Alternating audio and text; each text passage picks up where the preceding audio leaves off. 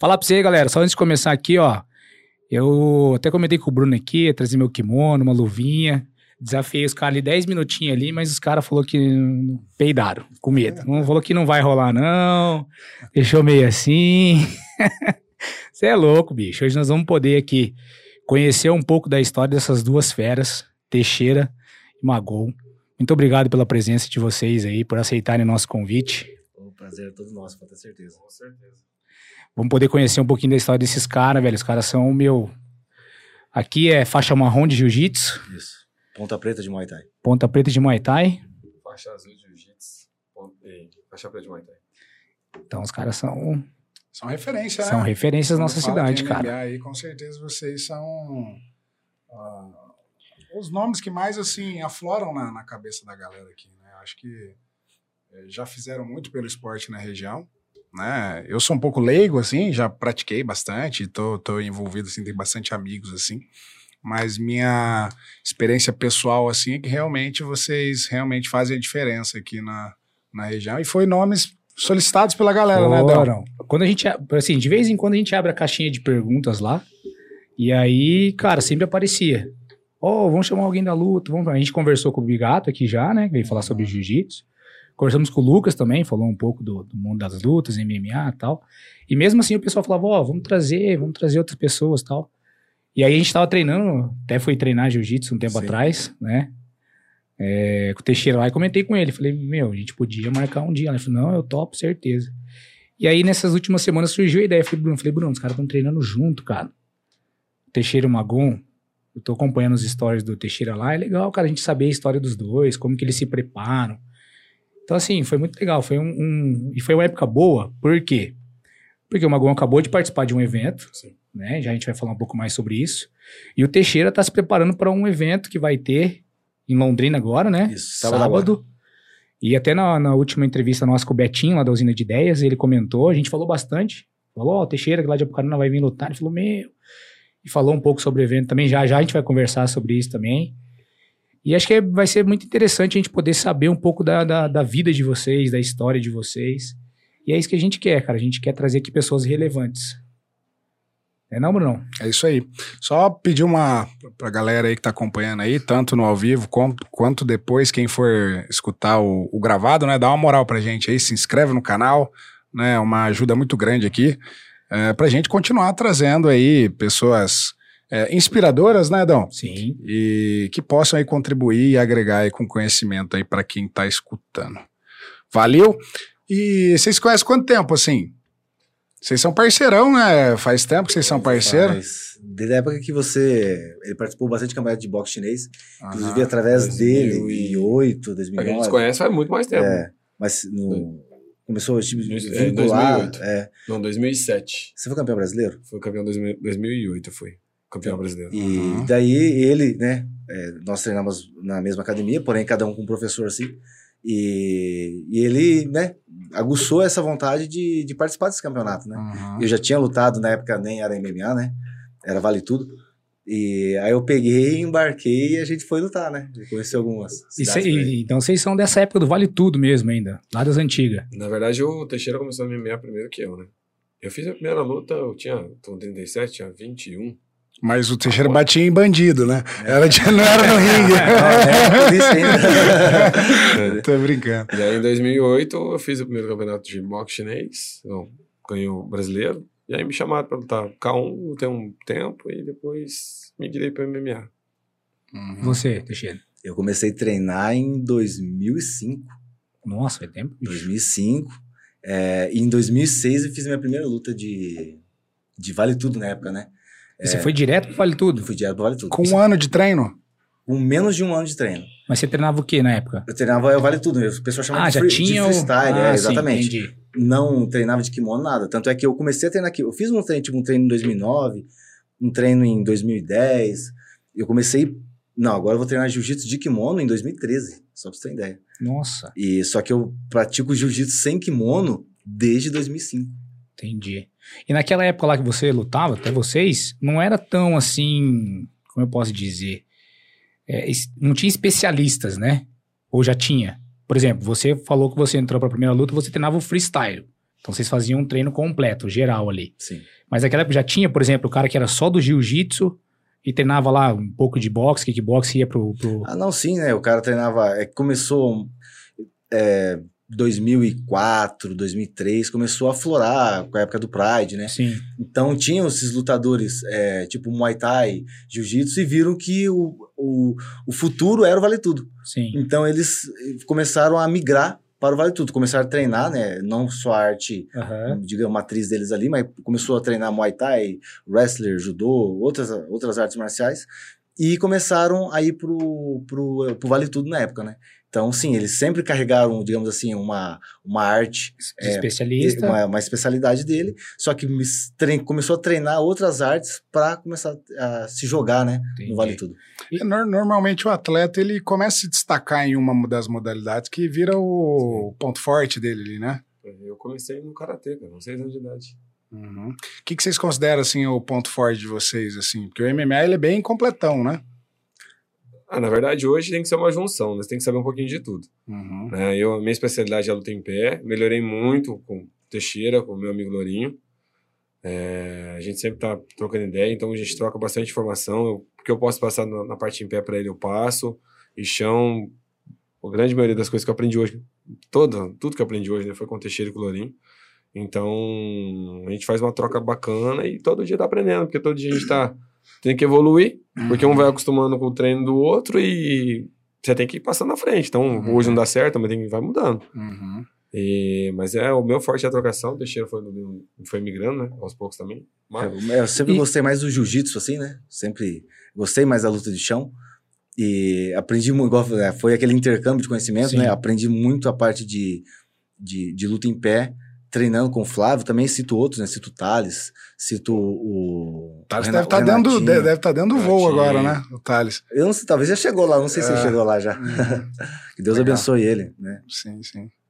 Não, show. E, e, não, mas eu fiz essa pergunta, porque eu, você quer falar do patrocinador primeiro ou já posso? Não, pode falar, já eu falo. Porque assim, você falou do Pride, cara, e eu também, meu, eu era viciado em Pride naquela época, explodiu. Não sei se você vai lembrar que tinha o. Não vou lembrar o nome, o Adilson, tinha uma locadora. Ali na Rua Ponta Grossa, né? Isso, que ele É. tinha as fitas VHS. É, ele cara. gravava, ele gravava, depois é, alugava. Isso, sei, ele alugava, cara. Eu ia lá. Você nem deve saber o que é isso, eu acho. Pô, Fiz tá muito tirando. isso aí, cara. Não, não tô tirando, mas é verdade, cara. Tinha, os caras aqui na cidade tinha. Tinha que rebobinar, senão pagava mais caro, né? do- do- é Adilson o nome dele, né? Adilson? E aí eles treinavam jiu-jitsu, eu lembro na época do Coati ali. Sim, eu- E ele tinha uma locadora, cara, ele gravava os, os prides e daí co- colocava lá pra galera alugar. E eu ia lá e- Não, e, foi não alguma- tinha outra forma. fui algumas vezes lá, porque não passava ao vivo na televisão, Não né? tinha, Não é. passava. E aí eu fiz a pergunta pelo seguinte: eu lembro de uma luta, cara, do Minotauro contra o Mirko Crocop.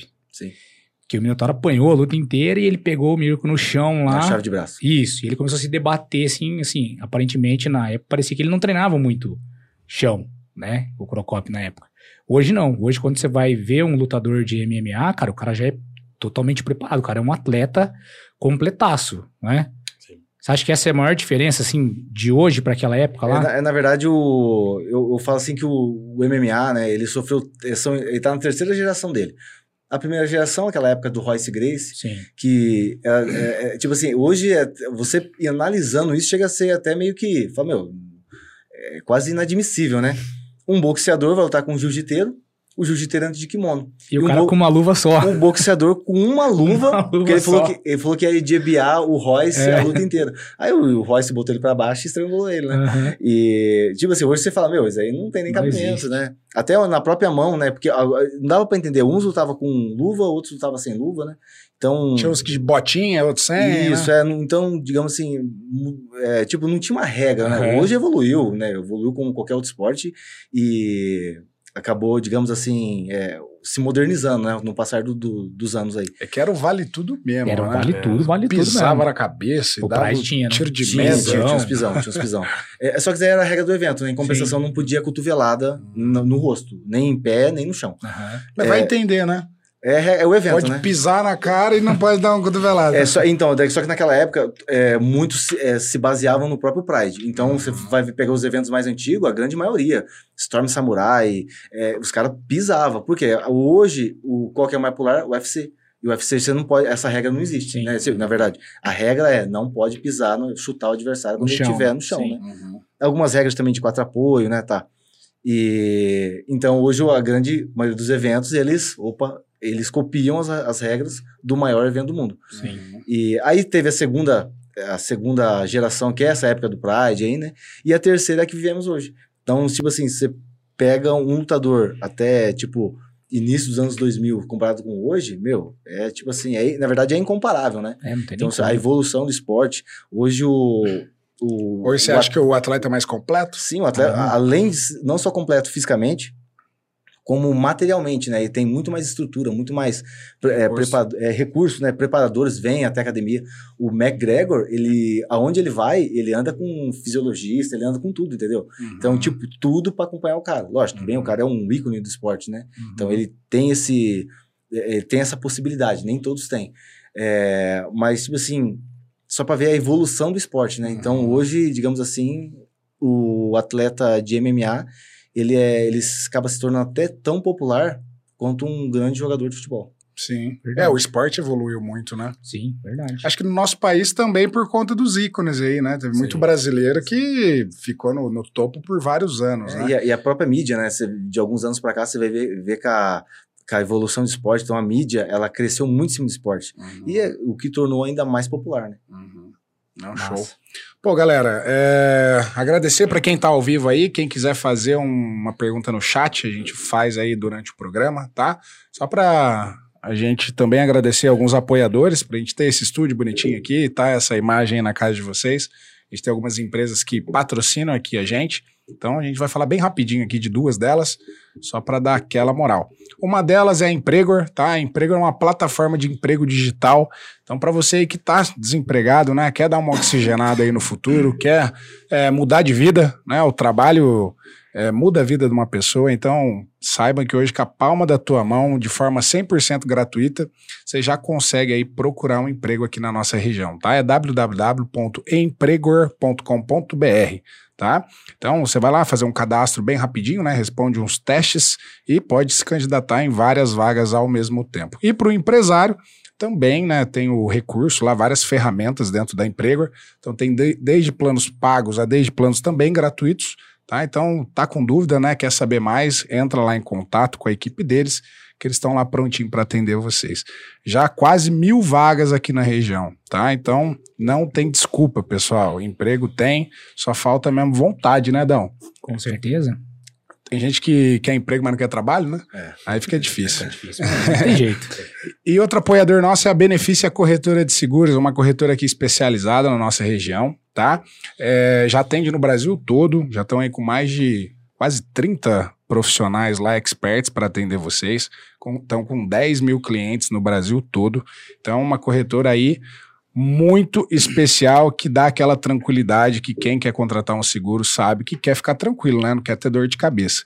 Então, se você quer fazer né, um, aquele seguro bem feitinho, com aquele profissional que vai te dar uma aula de seguro realmente, eles possuem lá mais de 25 seguradoras. Então faz um filtro, né, bem bonitinho lá, tudo certinho, para ver qual o melhor preço do seu seguro e te passar o melhor custo, tá? É, então entre em contato lá através do site www.beneficiaseguros.com.br ou através das redes sociais beneficia.seguros. Tamo junto, Benefícia, valeu. Vertano, assim, o quanto é importante, vocês assim, é, é, a gente conversou em off, mas qual, qual que é a categoria que vocês lutam? Pode falar. A minha é 93. É, eu lutei de 84 já por um bom tempo, né? Aí eu subi muito meu peso. E aí acabei migrando pra categoria meio pesado. Uhum. 93 quilos. 93. E É. no dia a dia você tem quantos quilos mais ou menos? Fala. Então, agora eu tô bem mais magro, né? Devido à situação que a gente tava conversando ali. né? Aham. Mas meu peso é 102, 103. 102, Isso aí a gente faz a desidratação próximo da luta, né? Uhum. E o seu Rafa? parte. O meu é 84 quilos, né? Aham. E eu já lutei Cada, cada perna, né? Eu falo, velho. E eu- a balança dele tá errada? E eu lutei na categoria já 77. A, na verdade, a grande maioria das minhas lutas foram na categoria 77. Uhum. Inclusive, eu fiz duas lutas que foram pesos combinados, é, 80 quilos. E as minhas quatro últimas lutas foram na categoria 84 quilos. Uhum. E normalmente o dia a dia você tem quanto? 93. Nunca. É, por que, que eu pergunto isso? É, quanto mais pesado, vamos dizer assim, é, é, maior o peso, acho que é mais difícil vocês é, acharem é, atletas no dia- durante o treino ali, né? Porque o que faz no treino faz na luta, né? E às vezes o cara mais leve tem mais, mais oponentes ali, mais parceiros de treino à altura dele, para ele poder treinar de, de acordo, né? Vocês têm pesos semelhantes, mas eu não sei se tem vários atletas assim que, que, que pegam firme com vocês no treino. Na verdade, a gente tenta manter um equilíbrio nos treinos ali, mesmo com o pessoal mais leve, para trabalhar o que mais resistência muscular, mais parte de gás. A gente já faz essa parte da academia, né? Uhum. Mas tem que ter um material humano também. Um, um atleta mais rápido, mais da trocação, mais do chão. E aí, eu e o Teixeira, a gente é mais pesado. Tem o Mike também que treina com a gente também, que é pouco pesado também. O- a França, né? em França.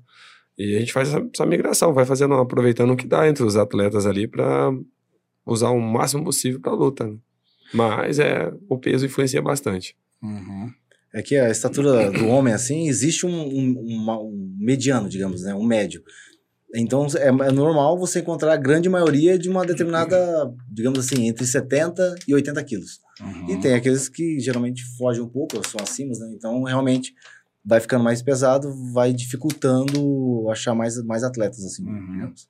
É, no jiu-jitsu não é bem assim, né? Vai fazer um rolo com o bigato pra você ver. É, parece que ele tem 90 quilos, né? Nossa senhora, mais de 100 quilos, bicho. É, que a técnica prevalece Nossa, daí, né? mãe. Mas na, Falei isso, mandar um na- abraço pro Bigato, né? Foi, foi campeão esse final de semana, você viu lá? Na verdade, é o segundo final de semana seguido que ele é Segundo campeão. final de semana seguido. Ele vai lutar no mesmo evento agora, dia sábado, e vai ser campeão também. Que massa, cara. Ó, mandar um abraço pro Bigato aí, parabéns pela conquista aí do final de semana. Abração. E é um, um, ouvinte aqui Cara, ele ativo, sempre né? ativo. Tá sempre Todo acompanhando a aí gente. tá comentando, sempre agradecendo. ele comenta, curte, manda mensagem no direct pra gente, meu, brigadão mesmo. Parceirão nosso. E, e como que vocês fazem, assim, essa questão do treino de vocês? Vocês mesmo chegam lá e falam assim, ah, hoje vamos fazer boxe, hoje vamos fazer kickbox, hoje vamos fazer é, jiu-jitsu. Como que vocês que se organizam, como que vocês fazem? Na verdade, é, a organização é feita por nós mesmos. Na verdade, a gente, digamos assim, como nós somos atletas de MMA, é, nós procuramos fazer tudo. né? Vamos fazer, vamos pensar assim: faremos hoje cinco rounds de Muay Thai, cinco rounds de, de Jiu-Jitsu e três rounds de MMA. Ou vai invertendo ali, né? É, às vezes vão, vão focar só em Muay Thai, então. Beleza, vamos, sobe, o- sobe o round, sobe o, o tempo do round, sobe para cinco minutos. Aí a gente faz um minuto, pensar, um minuto explosivo, descansa no segundo, explode no terceiro, descansa no quarto, explode o quinto. Ah, vamos, vamos diminuir, vamos jogar para três minutos o round agora, então é três minutos explosivo. Uhum. Ah, beleza, é três minutos explosivo, joga um descanso. Ah, é, é três minutos de boa, então diminui. Era um minuto de descanso, diminui para 30 segundos. E assim a gente vai, né, vai, vai mexendo no treino. Ah, o Magon tem luta, que o, o cara é o quê? Ah, o cara é jiu-jiteiro, então vamos fazer um trabalho específico, não que o cara não vá fazer nenhum tipo de, tipo, o cara não vai, tipo, o cara é jiu-jiteiro, nada impede do cara ficar em pé querendo trocar Uhum. porrada. Sim. Só que a gente vai tentar, né, vai tentar Fazer uma a- a- simulação achar a luta pra do ajudar, cara, é, achar a luta do cara e tentar fazer possível. o mais próximo da trazer a realidade para aquele treinamento. E, e assim a gente Vocês vai vão se ajudando, então, em- em- quando um tem uma, uma luta, por exemplo, você lutou agora, né? É. Fala um pouquinho desse evento, dessa luta aí que. Então, essa luta, a gente estava. Na verdade, há um tempo atrás, a gente estava na preparação para uma luta minha de 88, qui- 84 quilos, eu já estava bem leve. Aí acabou cancelando a luta aí. E aí eu tava, a gente tava treinando normal, porque eu deixei ele lutar, vai lutar agora sábado, né? Sim. Então a gente tava treinando para não perder o foco da luta em pé e focado mais na parte de chão ali, ajudando, né? E aí, faltando duas semanas pro evento, chamava o Magão que ele tá aí. Falou, "Pô, vou, né? Thunder Fight em São Paulo. Duas semanas. duas semanas. Só que a gente não tava treinando no MMA. Aham. É, eu, eu, não, eu tenho um defeito muito grande, eu não sei falar não, cara. Teixeira briga comigo toda vez, falar, você é louco, eu, eu gosto, cara, eu não sei falar não. E aí aceitei lutar e a gente focou bastante no MMA. A gente não fez, eu não fiz o camping realmente eu precisava fazer, Uhum. voltado. Né, a gente estava focado na luta do Teixeira. Não é uma desculpa, perdi, não é uma desculpa, né? Porque luta é luta. Mas eu sinto que eu poderia ter feito um pouco melhor. Mas assim, E- muito tempo, muito pouco tempo de É, preparação. na, ver- na verdade, o Magon ele falou duas semanas, só que a, a última semana, é, digamos assim, é um repouso, é aquela parte de perca de peso, tem que cuidar da perca de peso. Então você não faz. Você tem que pra não se machucar também, Isso, né? é, você não faz aqueles sparring louco. Então, Aham. realmente, ele só teve uma semana, né? E re- realmente eu não concordo, né? Porque o risco é, é mais alto do que a recompensa. Então, Uhum. né? Eu, o- hoje, no mínimo, para ter um camp bom, assim, é no mínimo dois meses. Né? Treinando mesmo, treinando pesado, né? E, então, de como a luta saiu a, a toque de caixa, ele, e ele aceitou. Daí a gente já mudou totalmente o nosso Falei treino e assim, voltamos pro lutar daqui a duas semanas. Você é louco? Eu Falei, vou. eu tava com 96. Errei o peso, bati 90 na balança, era 9,3. Bati abaixo do limite ainda. Aí recuperei, recuperei bem, não recuperei mal, mas é, para a categoria em si, você ganha em. Eu ganho em velocidade, porém você ganha em. perde em força. Aham. E a luta em si tava da boa, né? Trocação, pesão, a gente tava trocando. Eu imagino assim de boa, viu? Não, assim, Super de ele é boa. um. Ele era um. um- é- é- ele é da trocação, ele é da porrada. Ah, Porém, a gente. Eu falar que eu, eu cansei, cara. Uma das lutas que eu, eu senti muito minha parte de gás da preparação mesmo. Mas foi um relaxo meu, né? E as lentes em cima da hora, já- a gente já via uma coisa que a gente sempre estava mantendo, que esses últimos tempos agora a gente deu uma diminuída, é manter o foco, né? Porque a gente não sabe quando aparece luta, oportunidade. Principalmente lutar fora. Os caras tinham faltando uma semana pra querer bater na tua cara lá. Então você não tá preparado, você aceita, você vai apanhar do mesmo jeito. Aí nessa luta aí eu aceitei, fui, cheguei lá e tava pau a pau lá. Final do primeiro round ele me quedou. Tomei duas cotoveladas na têmpora. Não acusou nada na hora. Acabou a minha luta, é, acabou o primeiro round, entrou pro segundo, abri a cara dele inteira. Eu não fiz nada na minha cara, porém eu levei o prejuízo maior. Né? E faltando 10 segundos pra acabar o segundo round. Aí ele conseguiu me derrubar, já- mas ele me derrubou já encaixando no katakatame. Esse é Ah, regulamento, entendi. né? E aí acabou que. Foi por a finalização, então. E qual que é a sensação, assim, é, quantas vezes vocês já entraram no ringue já? Não, mas ó, não, só antes de falar isso, o aconteceu até, não sei se você quer falar sobre o que aconteceu ou não, porque assim, esse podcast era pra ter sido semana passada, né? Lembra que a gente conversou? Isso, essa, é, a situação Era pra ter sido semana passada, lembra que eu falei pra você? E aí eu até liguei pro Teixeira, falei, ó, quero convidar você, não sei o que, não sei o que, não sei o que. Ele falou assim, ah, pera aí, eu vou ver com o Magon. Daí ele mandou mensagem pro Magon, de repente volta o áudio do Magon Teixeira. Ele, meu, nem sabia o que tinha acontecido, cara, escuta o áudio aí. Falei, rapaz do céu, fala um... Então, é, como eu disse no, no decorrer da luta, eu tomei duas cotoveladas. Não foi regular, porém, na luta não acusou, né? É, só que na hora de ir embora, cara, a gente tava em São Bernardo. Porque foi assim, eu fui, de, eu fui de Bauru a São Bernardo de carro, né? Até Bauru fui de ônibus. Então, de, eu tava com o professor lá. E acabou a luta, beleza. Machuquei minha mão, machuquei meu pé. E a dor tava só na mão e no pé. Uhum. Chegou no hotel, tomei banho, falei, vambora, vambora. Montei no carro, falei, Cris, tô tá doendo minha cabeça, cara. Aí falou, pô, não, toma remédio aí, me deu uns remédios pra dor lá, tramal, cara, que é forte. Aí começou minha cabeça a pulsar. Aí foi piorando, foi piorando, foi piorando, foi piorando, aí eu já comecei a agonizar dentro do carro. Mal, fiquei ruim, cara. Uma viagem de 4 horas, a gente durou 2 horas e 50. Não tinha radar, não tinha nada e correndo. Chegamos em, São, em Bauru, pronto atendimento. Deram só remédio pra dor. Dormi das 4 às 6 da manhã só. Não consegui abrir a boca pra comer, que travou meu maxilar. Nunca aconteceu isso comigo em 17 anos, cara. Desde os 19, desde os 20 anos que eu treino, nunca aconteceu isso comigo. Foi a primeira vez que eu fiquei nessa situação. Aham. E aí eu vi ela em caco, né? Aí eu não conseguia comer, não conseguia beber. Aí embarquei um ônibus 4 horas da tarde lá, pra descer em Londrina e vir pra cá. E aí azedou mesmo, porque daí começou a piorar, eu comecei a agonizar dentro do ônibus, foi piorando.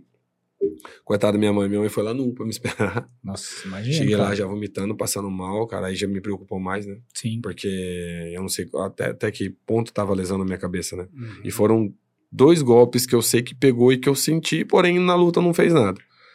E aí foi, eu fiquei segunda de cama, fui, lá, tomei meus remédios, voltei pra casa, fui pra casa da minha mãe, fiquei de cama, cara, cama, camiseta eu trocava umas cinco por dia, de febre interna, não conseguia pegar no celular, não, consegui- não fui trabalhar, não fazia nada, era só deitado, febre tremendo, ligava, ligava ventilador, desligava ventilador, abria a janela, fechava, tocava camiseta, e foi piorando, foi piorando, segunda, terça, quarta, fiz a- a Tomografia. não, eu fiz primeiro a, o Raio-X. não deu nada. Aí o médico falou: "Ah, se não melhorar, tomografia. Aí eu fiz a tomografia, por garantia. E na quinta-feira à noite, cara, eu tava assim, já fora da casinha, não tava aguentando mais. Sem dormir, sem comer, sem nada, 8 quilos em quatro dias. Nossa. Mal, o dia que o Teixeira ligou, eu mal conseguia falar com E ele a no luta tinha sido no sábado, No domingo, no domingo. domingo à noite. Caramba. E foi, foi piorando. Aí fiz a tomografia, à noite cheguei no, no, no hospital, a doutora que me atendeu, meu, gente finíssima ela. Falei, doutora, eu não tô aguentando mais. Eu falei, não. Eu tô a ponto de pegar uma faca, enfiar na minha cabeça e rasgar inteira, porque eu não aguento mais. Eu não consigo dormir, não consigo comer. Ela falou, calma, deixa eu ver a tomografia. Aí mostrou. Aí ele acusou, eu não sei como é que fala o nome certo, é trig, trigênio, trigênio, trigênico, um que tem na cabeça que ela liga os pontos, né, de inflamação. E, mas na minha massa cefálica não deu nada, deu só esse trauma aqui. Só que metade da minha boca pra cá até aqui tá dormente. Ô, louco, bicho. Só que ela falou, com o tempo vai melhorando É. e tudo, não é nada grave. Eu tive que tomar morfina de quinta pra sexta, da uma da manhã às quatro, pra ver se melhorava. Aí na sexta melhorou, porém eu não conseguia comer, né? E ainda até hoje eu fui comer, cara, minha boca abre, mas na marra. Mas graças a Deus não deu nada. Dois Se meses recuperando. sem tomar qualquer tipo de impacto na cabeça. Tá ouvindo, né, Teixeira? Dois meses. Dois meses. Pelo menos ali pra aí fazer outros exames pra poder ver se não tem nada mesmo, né? Uhum. Deus quiser não, né? Porque eu tenho luta no final de fevereiro. Aí, é. Não, mas com antecedência assim, não, beleza. Aí, tranquilo. É, aí, igual eu falei pra ele, a gente volta, eu não posso tomar porrada, mas tem vários tipos de treino que a gente pode fazer, né? Então, parte de chão, parte de, de, de Muay Thai, é, a parte funcional na, na academia, aí a gente vai melhorando. Eu só não vou poder fazer o sparring, né? Aí no final, no final assim, a gente ele me agride. E sobre, e sobre eventos aí, Bruno? Acho que ia fazer essa pergunta, né, Bruno? Sobre os Eu eventos. tinha Quantidade de comentado luta, né? da É. sensação, porque assim, é, é, quantas lutas vocês já têm já? Eu tô com 12. Eu tô com. 30 e... De MMA? De MMA eu tenho 20 vitórias, 14, 15 derrotas. De Muay Thai eu tenho 40. 40 de Muay Thai e 35, 35 de... de MMA. É. a, a- a sensação, assim, de. é, igual você falou, eu, você é viciado no negócio, você sabe falar Eu não, né? Você, não. você adora o negócio. É, e cada vez que passa, você vê que essa experiência de entrar é diferente ou toda vez é aquele frio na barriga? é- qual é a sensação, assim, de, de entrar? A gente vai aprendendo a dominar um pouco do medo. Uhum. O lutador que fala que não sente, ou se você não tem medo, cara, você entra pra apanhar. Você tem que ter, você tem que ter o receio. Você tem a sua confiança que você treinou, que você fez um bom trabalho, que você fez certinho com a tua equipe, teus parceiros de treino. Só que você tem que entrar com um certo receio. Em todas as lutas. Por quê? É onde te fortalece mais. É o Se você- instinto, né? de- Sim, é o instinto, o instinto de defesa. Se você entra muito confiante, você se expõe mais. Se você entra um pouco mais acuado, no decorrer da luta, você consegue se soltar mais. Né? E toda luta é um aprendizado diferente. Cara. É, tem luta que dura 15 segundos, 1 minuto, 5 minutos, 3 rounds, 5 rounds. Então a gente vai aprendendo nas lutas. Mas a sensação nunca é a mesma. Né? É, um dia eu lutei na República Tcheca. Que massa. Eu, não, lá deu vontade de voltar pra trás. Deu. Eu entrei no, no- na, na- Atrás da cortina pra entrar, assim, meu, era todo mundo contra eu lá. Primeiro não sei nem falar inglês, né? O povo tava falando uns, umas línguas estranhas. e. Bom que você já não entendia nada, né? Quando eu abri a cortina, juro por Deus, quando eu abri a cortina, que iam cham- me chamar pra entrar, que eu olhei pra cima, que tinha nego, na- só faltava ter no teto, cara. Te juro por Deus, me deu um negócio na minha barriga, o pior que tava comigo, você tá bom? Falando, cara, tô com vontade de ir embora. Falei, mas já tô aqui, né? Faz tempo Bora. isso aí? Foi em 2019, né? 2019. Foi antes da pandemia. Passei o Natal dentro do avião. Ô, louco. E foi de MMA essa. Essa de MMA. Pô, que legal. E você, Teixeira? Você tem alguma sensação assim, sente? Ah, não. não, é Acho que não, né? é Você igual- fica de não, boa, né? Não fico de boa nada, cara. O- eu fico assim muito, muito drenado. Então, é, o Magon já, já acompanhou, né? Ele acompanhou tanto é, eu, só eu lutar, quanto ele, nós dois no mesmo Uhum. evento, no mesmo evento, né? Eu fico muito drenado assim, cara. Então, digamos assim, ó, é, é mais ou menos assim, tem que ser no meu tempo, né? E graças a Deus, né? Tem, tipo, o- igual eu falo, o Bigato é o único cara que eu consigo escutar enquanto eu tô lutando. Pode ter quatro corner, cara. É o único. Ele pode estar lá na arquibancada. Eu vou escutar a voz dele, cara. É, incrível. Eu acho que pela, pela, pela né? rotina Tempo, nossa aham. ali também, né? Confiança. E, sim. exatamente, né? Porque eu sei, digamos assim, é, eu confio no que ele tá falando para mim, né? Então, ele, tipo, ele não, ah, ele, não, ele, tipo assim, não é um leigo, fala, faz isso, e sabendo que pode dar errado. Não. Sim. Ele vai sempre, né? É um cara bem meticuloso, então ele vai sempre colocando o passo a passo, o, qualquer rotina, o, a, a maneira de, de atuar ali. Mas, tipo assim, eu começo a aquecer, começo a aquecer, e eu falo, dá um tempo. Porque, tipo, né, eu não- tem que ser no, no meu tempo que eu fico bem drenado, cara. Mas aquela, essa sensação de, de medo, é, digamos assim, eu, eu não sei, talvez a- aquela a sensação assim, até mesmo de medo de perder, né, cara? É, porra, ganhar e perder faz parte, né, cara? Sim, é parte do esporte, certeza. né? Mas talvez aquela, putz, não, cara, eu, eu tenho que ganhar, mas eu não ao mesmo tempo eu não posso me obrigar a ganhar, não sou obrigado a ganhar, Uhum. né, cara? Mas eu vou lá, não prometo a vitória, mas eu prometo o melhor Fazer de mim lá em máximo, cima. sim. Mas, cara, essa sensação de medo, de, porra, cara, será que vai dar certo? É, talvez uma insegurança, ao mesmo tempo você, é o respeito pelo próprio adversário, porque ele treinou tanto quanto você, né, cara? A vontade dele, é- ela é grande, ela só não pode ser maior que a sua. Mas a vontade dele também de ganhar é grande. E então, essa sensação, cara, isso, meu, pode ter certeza. É, lógico, elas vão ficando de modos diferentes. Mas você pode ter, foi a primeira luta sua e pode ser a centésima luta. A sensação vai ser a mesma. Aquela drena, aquela, putz, cara, o que, que vai acontecer? Né? Que soa- Tanto no MMA Só que é só até Gil. fechar, né? É, é a- no que problema é que entra primeiro, no que entra a primeira porrada, ou bota pra baixo, aí já começa, já muda, já muda, aquela sensação já muda, né? É, é, tipo assim, é difícil explicar pra quem não teve esse tipo Sim, de sim. convivência, né? No Gil eu fico drenado, mas bem menos que o MMA, né? MMA é diferente. Mas, cara, é tipo assim, é um esporte e aquela, digamos assim, aquele, aquele ímpeto de querer vencer, né, cara? Sim. Então, não, eu tenho que fazer o meu melhor. Até, não, no último, não, na, é, na última eu lutei um evento de jiu-jitsu luto casado em Londrina. Me chamaram, o evento era no domingo, me chamaram na quarta, né? Aham.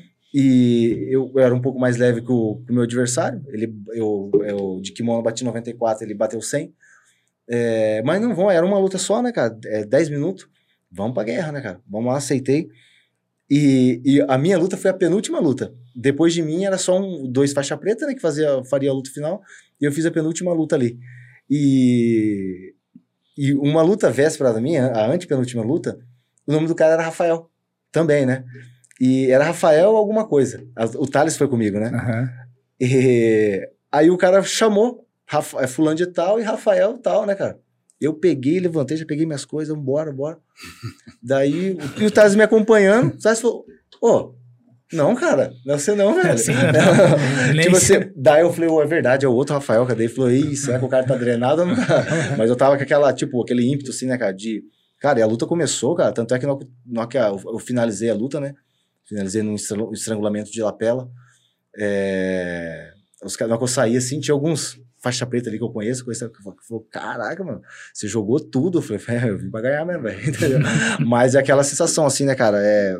Tipo assim, é algo meio que inexplicável, né? Não tem Muita como- vontade, né? Cara, é. É tipo assim, é. Porra, velho, vale muito, então põe a vida na parada. Sim. Então você É, vai ali pra, uma- pra guerra mesmo. é, eu já assisti algumas do Flávio já. Uma que eu acho que estava ao vivo foi até na. Não sei se foi no Teatro Fênix. co- É, é, é, Cine Teatro aqui, Cine né? Teatro. É. Dois segundos, você já saiu chutando. Peguei que ele deu uma, uma ajoelhada no cara. Foi aqui. Tá ele atropelou, não deu nem tempo. Se eu te falar, isso aí foi em 2017, final de 2017, ó. Final de- esse final de 2017, e isso, por falar a verdade pro céu, o Flávio tá aqui, não deixa eu mentir. A gente já, já, cada um, né, de uma maneira, já passei por uns perrengues também. E aquele ano, eu tava, sabe assim, tava desanimadão, 2017. Falei, meu, quero, não vou, não quero mais não, cara. Vou, né, vou ficar, vou só treinar, cara, vou só treinar. Tá desanimado, sabe, treino, né, tipo, você entra naquela bad, assim, fala, ah, meu, não quero não, não quero não, não vou não, não vou não, não vou não. Aí, né, cara, é por isso que eu falo, né, o que a... O que a... é, você, você não tem que é, fazer para se aparecer, né? Tem que fazer acontecer. Vou, tipo, torno público, né? Eu fiquei sabendo depois. E o Flávio, ele conversou com a organização porque eu tava desanimado mesmo, cara. Uhum. E me jogou com uma luta internacional, valendo cinturão e a principal luta do evento, né? O que era ser lá, o que era para ser lá pelo meio, acabou se tornando a principal, tá? Isso querendo me motivou, cara. Me Uhum. motivou. Então, daí, né, de, de- daí você vê, né, é, igual eu falo, né, se o cara quisesse aparecer e chegava, ô, fui eu que fiz.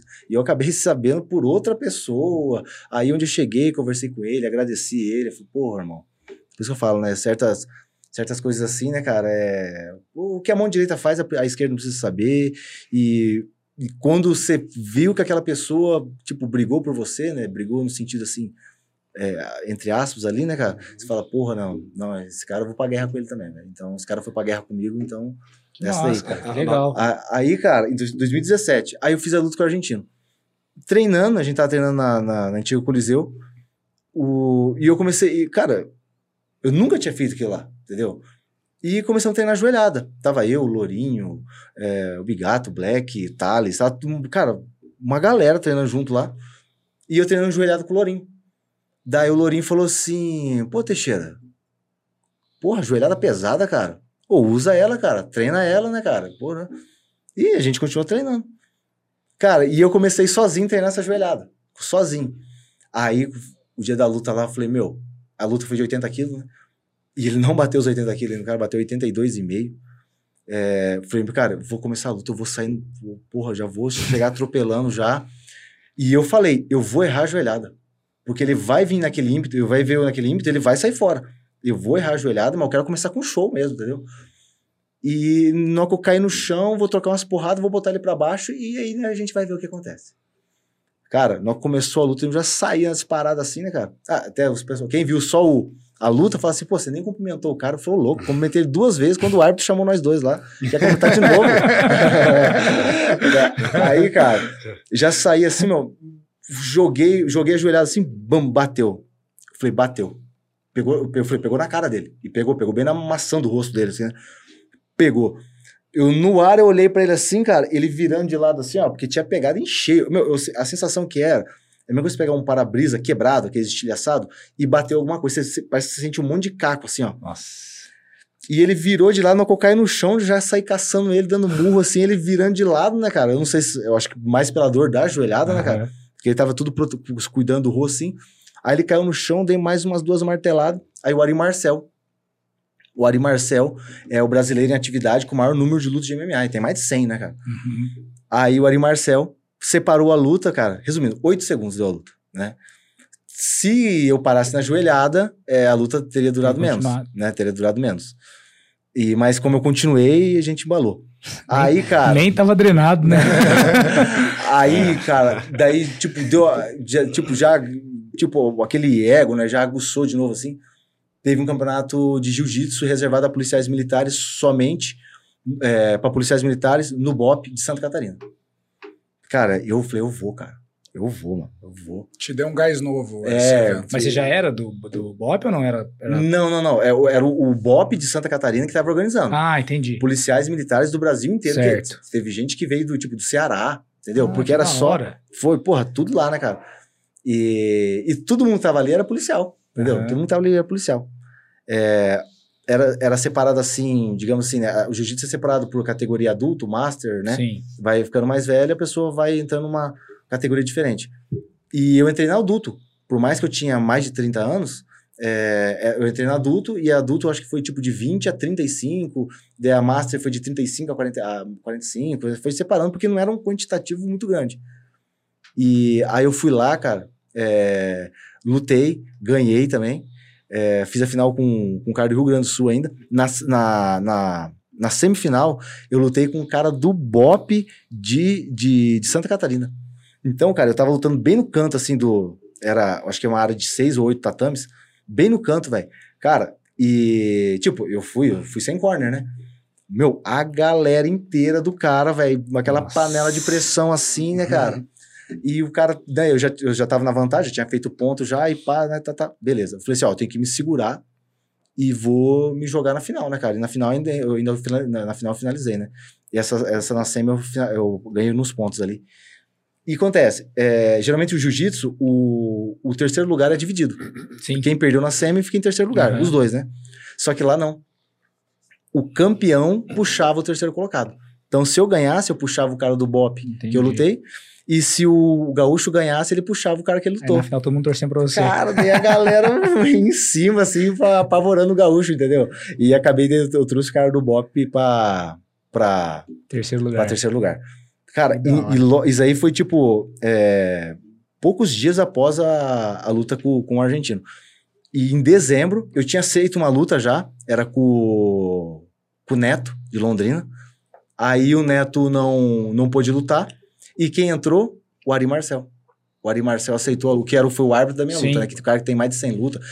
Só pra você ter uma ideia, o Ari Marcel já, já lutou com o Khabib Nurmagomedov O louco. o Ari Marcel. E deu, ó, tem o Ari Marcel, ele, o, Ari, o Neto não vai poder, mas o Ari aceitou. Eu falei, não, bora, cara. Tava, porra, motivado pra caramba, cara. O Magon foi lá, cara. Meu, fizemos um lutão, ganhei do Ari nos pontos. Que então, tipo, pra- eu que tava. des- a luta inteira, velho. Não, é, foi, tipo assim, amplamente dominante, né, cara? É, Pra quem tava alguns meses atrás Desanimado, né? desmotivado, cara. E, porra, eu tomei aquela injeção de ânimos assim, e aquele final de 2017 foi o. Tipo, foi o ápice ali, cara. Foi, Que porra, massa. bom pra caramba. Que massa. E assim, vocês lembram da, da luta mais marcante, assim, pra vocês? Deve ter alguma mais especial, assim. Cara, a mais marcante minha foi. Eu perdi. Mas eu vou falar pra você, hein? Eu Acho que foi a luta mais dura que eu tive na minha vida. Bruno Blindado. Tá no UFC hoje. Tá com duas vitórias no UFC. Bruno Blindado foi em 2015. Fiz três lutas em três semanas.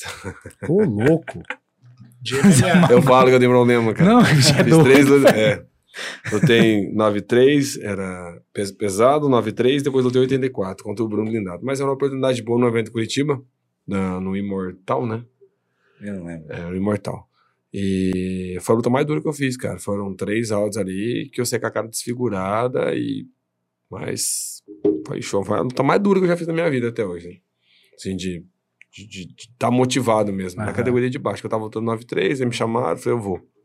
Aí foi. E por que, que você acha que foi a mais marcante, assim, justamente pela dificuldade? Sim. Pela dificuldade, pelo talento que o cara tem também. Ele né? já era, naquela época ele já era bom, já? Você Era falava bom, assim, meu, o cara. cara vai chegar. Era bom, era bom. É bom, não é, não é à toa que ele tá hoje, tá com É, duas lutas no UFC, lutou com o Turma e lutou agora contra um. É, ele, outro- ele não perdeu nenhuma, né? Nenhuma, É. cara. Tá, foi campeão do M1, tem cinturão do M1 da Rússia. O cara é. Diferente. É diferente. Que massa. Você Então, lembra ali, alguma muito- sua, Rafa? Então, cara, na verdade, eu acho que toda luta tem uma história diferente, sa- sabe assim, né? Mas uma que, que eu lembro assim, né? Eu falo, né? Foi a primeira vez que eu vi minha cara no telão, assim, né, cara? E era uma transmissão ao vivo. Foi no, no Fighting, a segunda edição do Fighting em Londrina. Teve três edições, eu participei da segunda e da terceira. É, inclusive a terceira foi ao vivo no canal Combate. É, o no Fighting lá eu, eu lutei com um cara de Balneário Camboriú, né? E foi onde eu vim de 91 e bati 77. Né? Na época eu lutava 77. Detalhe, né? É, é por isso que eu falo, né? Esporte de alto rendimento não é, não é saúde. Sim.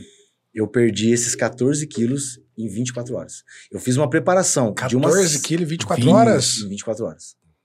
É, Meu Deus do céu. eu, eu e, detalhe, tá? E fui bem. Voltei pra luta com quase 89 quilos. Então, tipo, eu.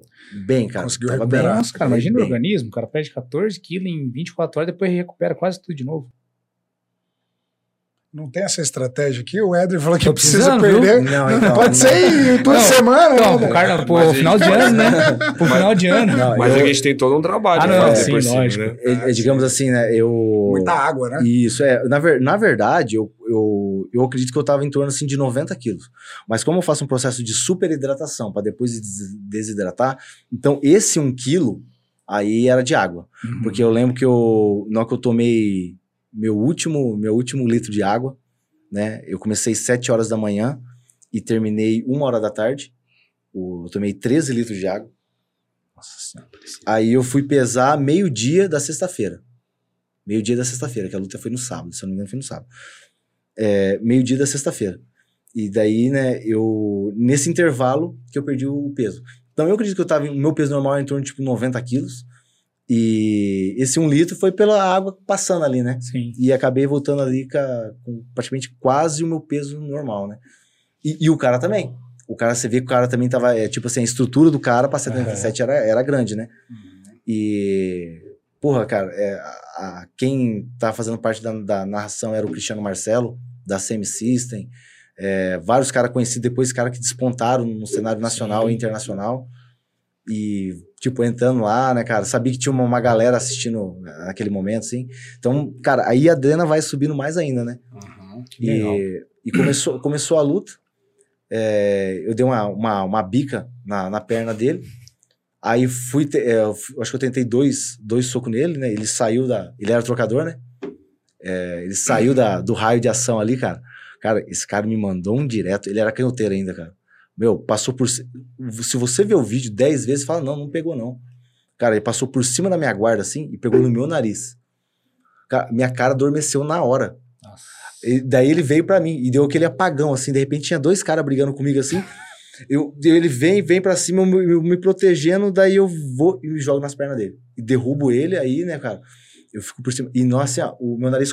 Meu, eu olhava assim no, no peito dele, assim, ó, lavado de sangue. Nossa. E eu fui lá e ainda dei uma escarrada em cima dele, assim, né, cara?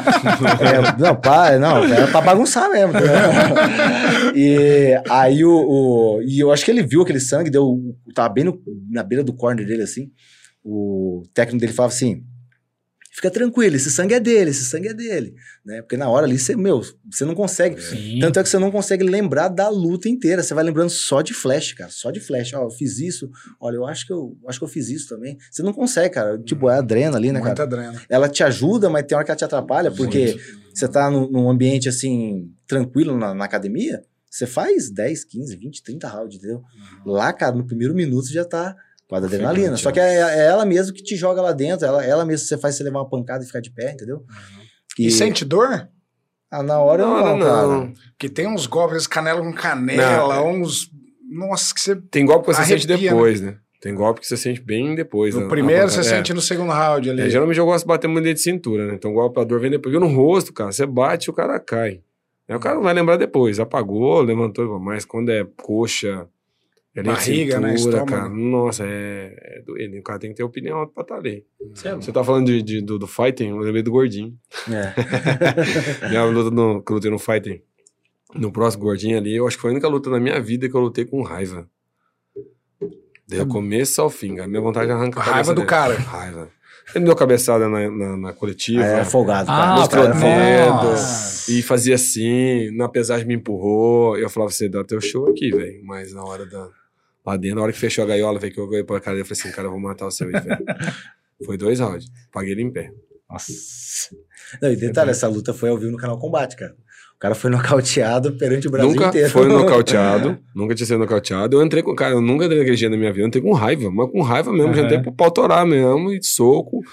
E você acha que isso ajuda ou é estratégia? Atrapalha, porque acabou o primeiro Aldo round. atrapalhou, né? Eu não conseguia ficar em pé, emocional, né, cansado, cara? Aí eu falei, puta merda, e agora? Aí Que tava. o- atrapalha a respiração também, né? Você Então, com raiva. Eu dei né? tudo no primeiro round. Aí ele caiu uma vez. Ainda o, o narrador do canal Combate falou assim: vai pra vai pro chão, não vai, Magão. Eu falei, não, levanta. Aí acabou o primeiro round, eu não tava aguentando mais. Falei, agora tem que usar estratégia, né? Eu vou descansar. Aí tava o Bigato no corner, lembro até hoje, o Bigato e o meu mestre Alcídio. Aí eu fui pra grade, ele ficou me cutucando ali, batendo, batendo, batendo. Aí eu olhei pro Bigato e falei assim: quanto tempo? Ele falou assim: foi dois minutos. Eu falei, puta merda, apanhar mais três minutos na grade, que não dá, né? Eu falei, aí eu abri a guarda, falei assim: olha que ele abrir pro infight. Eu Falei, eu vou cair pra dentro. né? Aí foi pau, pau, pau, acertei, cara, que caiu. Nossa, aí. Tô com vontade de falar assim: ah, toma. é gostoso daí, né? Mas caiu que nem uma madeira, cara. Caiu que nem uma madeira. Como é que você colocar uma tábua em pé e soltar ela assim, ó? É, show. Faturar aí, Brunão? Falar de mais dois apoiadores. Agradecer o pessoal que tá em casa aí. Pô, tem uma galera boa aqui, hein? Tem um monte de gente acompanhando aí, né? Bastante gente mandando aí abraço pra vocês. Nunes tá aí. Tá aí? Donizete Nunes tá aí acompanhando. Um Nunes. abraço. O é querido lá na academia, né? Eu lembro quando eu treinava lá, muito querido. O Sub tá hoje no, pertence ao Batalhão de Operações Especiais, né? Tá- É tá- isso. tá no Bob, especiais, né? Tá no Bob. Legal. Abraço aí pro. Não vou dar abraço pra todo mundo aqui, que é uma galera, mas agradecer aí todo mundo. Quem puder dar uma moral aí, se inscreve no nosso canal. Estamos com a meta aí até o final do ano, mil inscritos, né? Mil Adão? inscritos. Esse é o objetivo, Começamos hein? do zero aqui, e graças a Deus, episódio por episódio, estamos conseguindo subir a escadinha. Não estamos de elevador, mas estamos de escadinha. É, né? escadinha. Faz parte. Devagarzinho. Não, show de bola. É, então, vamos falar de mais dois apoiadores aqui, tá? Agradecer demais aqui o pessoal da Anchor. Então, a Anchor é uma, uma marca de roupa aqui da nossa região, né? Iniciou aqui na nossa região. Hoje atende o Brasil inteiro, mais de 150 multimarcas, tá, pessoal? Então, uma loja aí que, uma, uma marca, né, que atende já 150 multimarcas, é, é de peso, né? Peso pesado a marca, né, Dão? Depende, né? Por quê? Ué, não, não sei. Pô, não fode com o meu merchan Não, é, mas não mano. sei o que você tá querendo fazer. Normalmente você vem com uma gracinha pro meu lado, é. Não, falei que se a marca já tem 150 multimarcas É. de peso pesado, pô. Ah, sim, com certeza. E também atende pesos pesados Atende. Atende Pesadinhos. Do P ao G, GG. Agradecer o pessoal. Inclusive vieram aqui no nosso podcast, Sim. contaram a história deles, né? Já estão com o showroom em São Paulo. Então o verão tá chegando aí. Se você, né, é clientes igual nós, vocês podem comprar através do, da loja deles que eles atendem, ou através do site anchor.design.com.br ou através do showroom deles, né? Showroom em São Paulo, showroom aqui em Apucarana. Ou se você tem uma multimarca aí no Brasil todo e quer revender produtos Anchor, entre em contato aí com a, com a marca deles, com os representantes comerciais, né? Que o verão tá chegando aí e você não pode perder essa oportunidade de ter Anchor na sua prateleira. Valeu, Anchor, tamo junto demais. E a outra empresa aqui, apoiadora nossa, é a Made for It. Made for It é uma empresa de tecnologia aqui, que acredita na inovação né, há mais de sete anos aqui da nossa região. Eles são especializados em provedores de internet. Então nem eu sabia o que era isso, né, Dão? Pois é, fomos aprender aqui no a podcast. gente foi né? aprender o que eles faziam aqui no podcast também. Depois de alguns minutos do podcast, Depois né? pelo menos 50 minutos a gente soube o que a empresa fazia. É que é muito especializada, né? E para eles atenderem os empresários tradicionais, igual a gente aqui no dia a dia, eles criaram a Made for Business, tá? Que é um braço da Made for It.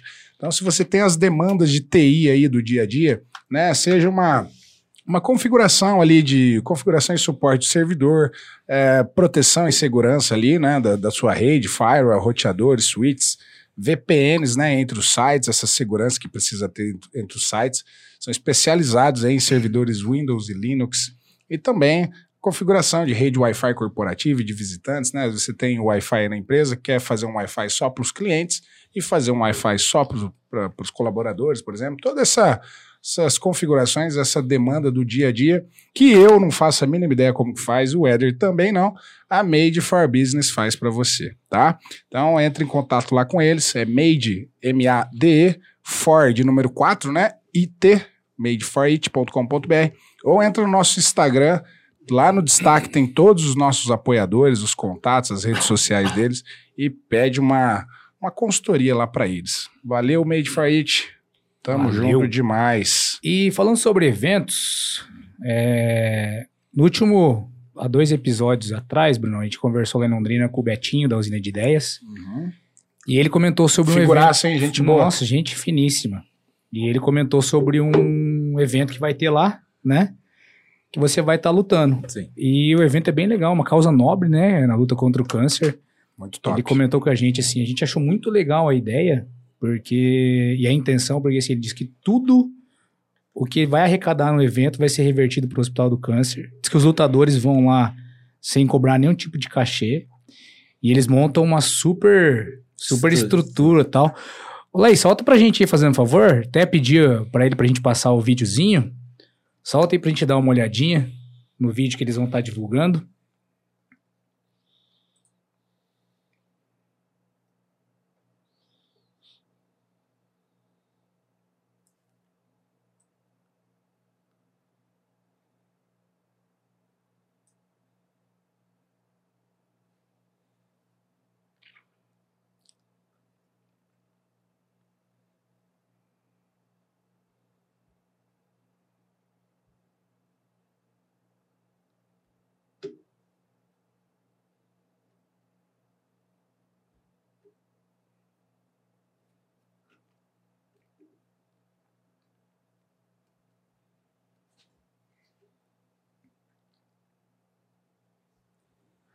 Show. Muito, muito legal mesmo. Vai ser transmitido de Vai ser transmitido online, né? pelo YouTube, né? Fala um pouquinho desse. Já lutou já algumas vezes? Eu, eu- é, a, é a- é a terceira. É o terceiro evento deles, né? Aham. E é o segundo que eu vou participar. Participei ano passado é, e fui convidado para lutar esse ano, né? E realmente, é, a, a proposta que eles fazem ali, né? se eu não me engano, são mais de 230 crianças Uhum. que ele da ONG Viver ali, que é- são assistidas pela ONG Viver, e 100% da renda que eles é, recebem através de doações, ele é revertida para essa ONG.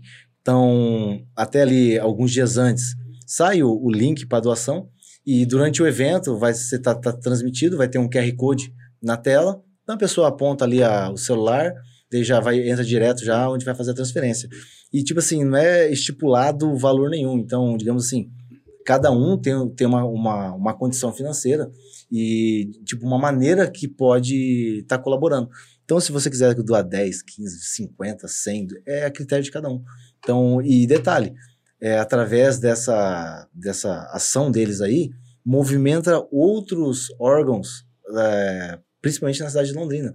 Tanto é que o, o Choque, né, a companhia de choque lá de Londrina, do 5 Batalhão, já, tipo, arrecadou. Eu, é, eu, tipo, eu não vou falar números, porque às vezes a gente Aham. acaba errando, né? Sim. Então, já arrecadou meu, um quantitativo muito grande de cestas básicas.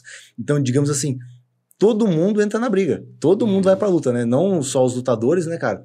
Mas todos, né? A- Uma grande parcela da população. Acho que puxa Compra. fila, né? Precisa desses líderes. Exatamente. Né? Eu- O que eu falei pro, pro João, né? Falei, o, o ano passado, falei, cara, que metade de, de uma população tivesse a boa intenção que vocês têm, cara. Viveríamos numa sociedade muito melhor. Você tem a condição e tem a iniciativa. Né? Às vezes a pessoa, tipo, pô, tem vontade, mas não tem a iniciativa ali, digamos, a iniciativa, tipo, não, não, vamos fazer, né? A pessoa queria fazer. O João não, o João já pegou é, e falou, não, não, vamos, vamos movimentar o pessoal da usina, usina de 10, né? Uhum. Vamos, Os vamos movimentar aqui, cara. E, e já, tipo, faz algo transmitido. Eles faziam gravidade zero nas Sim, antigas, entendeu? isso, ele falou lá. E, Os então, tipo, Os caras, Nossa, meu, os caras são cara. apaixonados por jiu-jitsu cara, também, né? os o- eles são. Eu vi que o João luta também. O João, o João vai lutar. Ah, ele vai lutar o no João evento? vai lutar. Eu Que não, sou- não sei quem é o adversário dele, né? Aham. Mas o João vai lutar.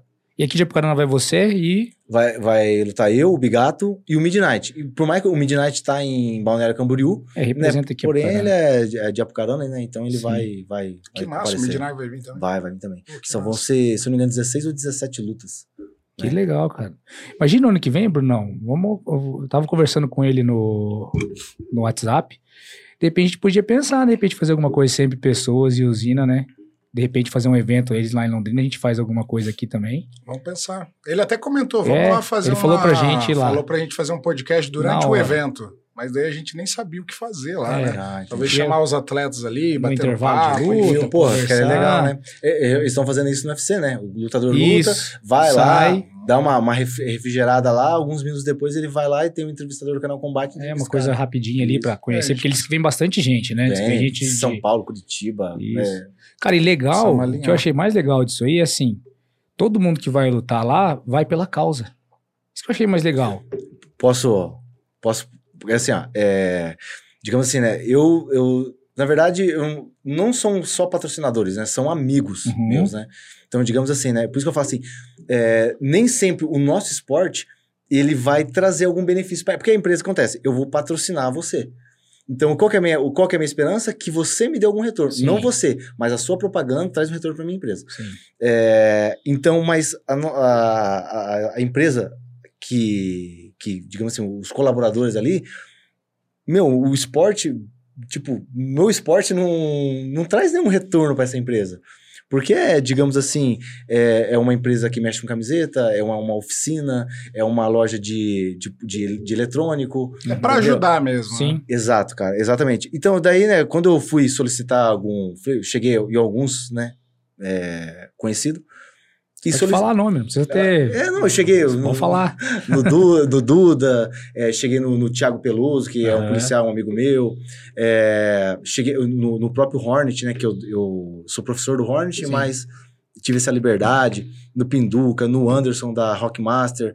É, e cheguei e, e pedi. É, a situa- expliquei a situação e fui pedir um patrocínio, né?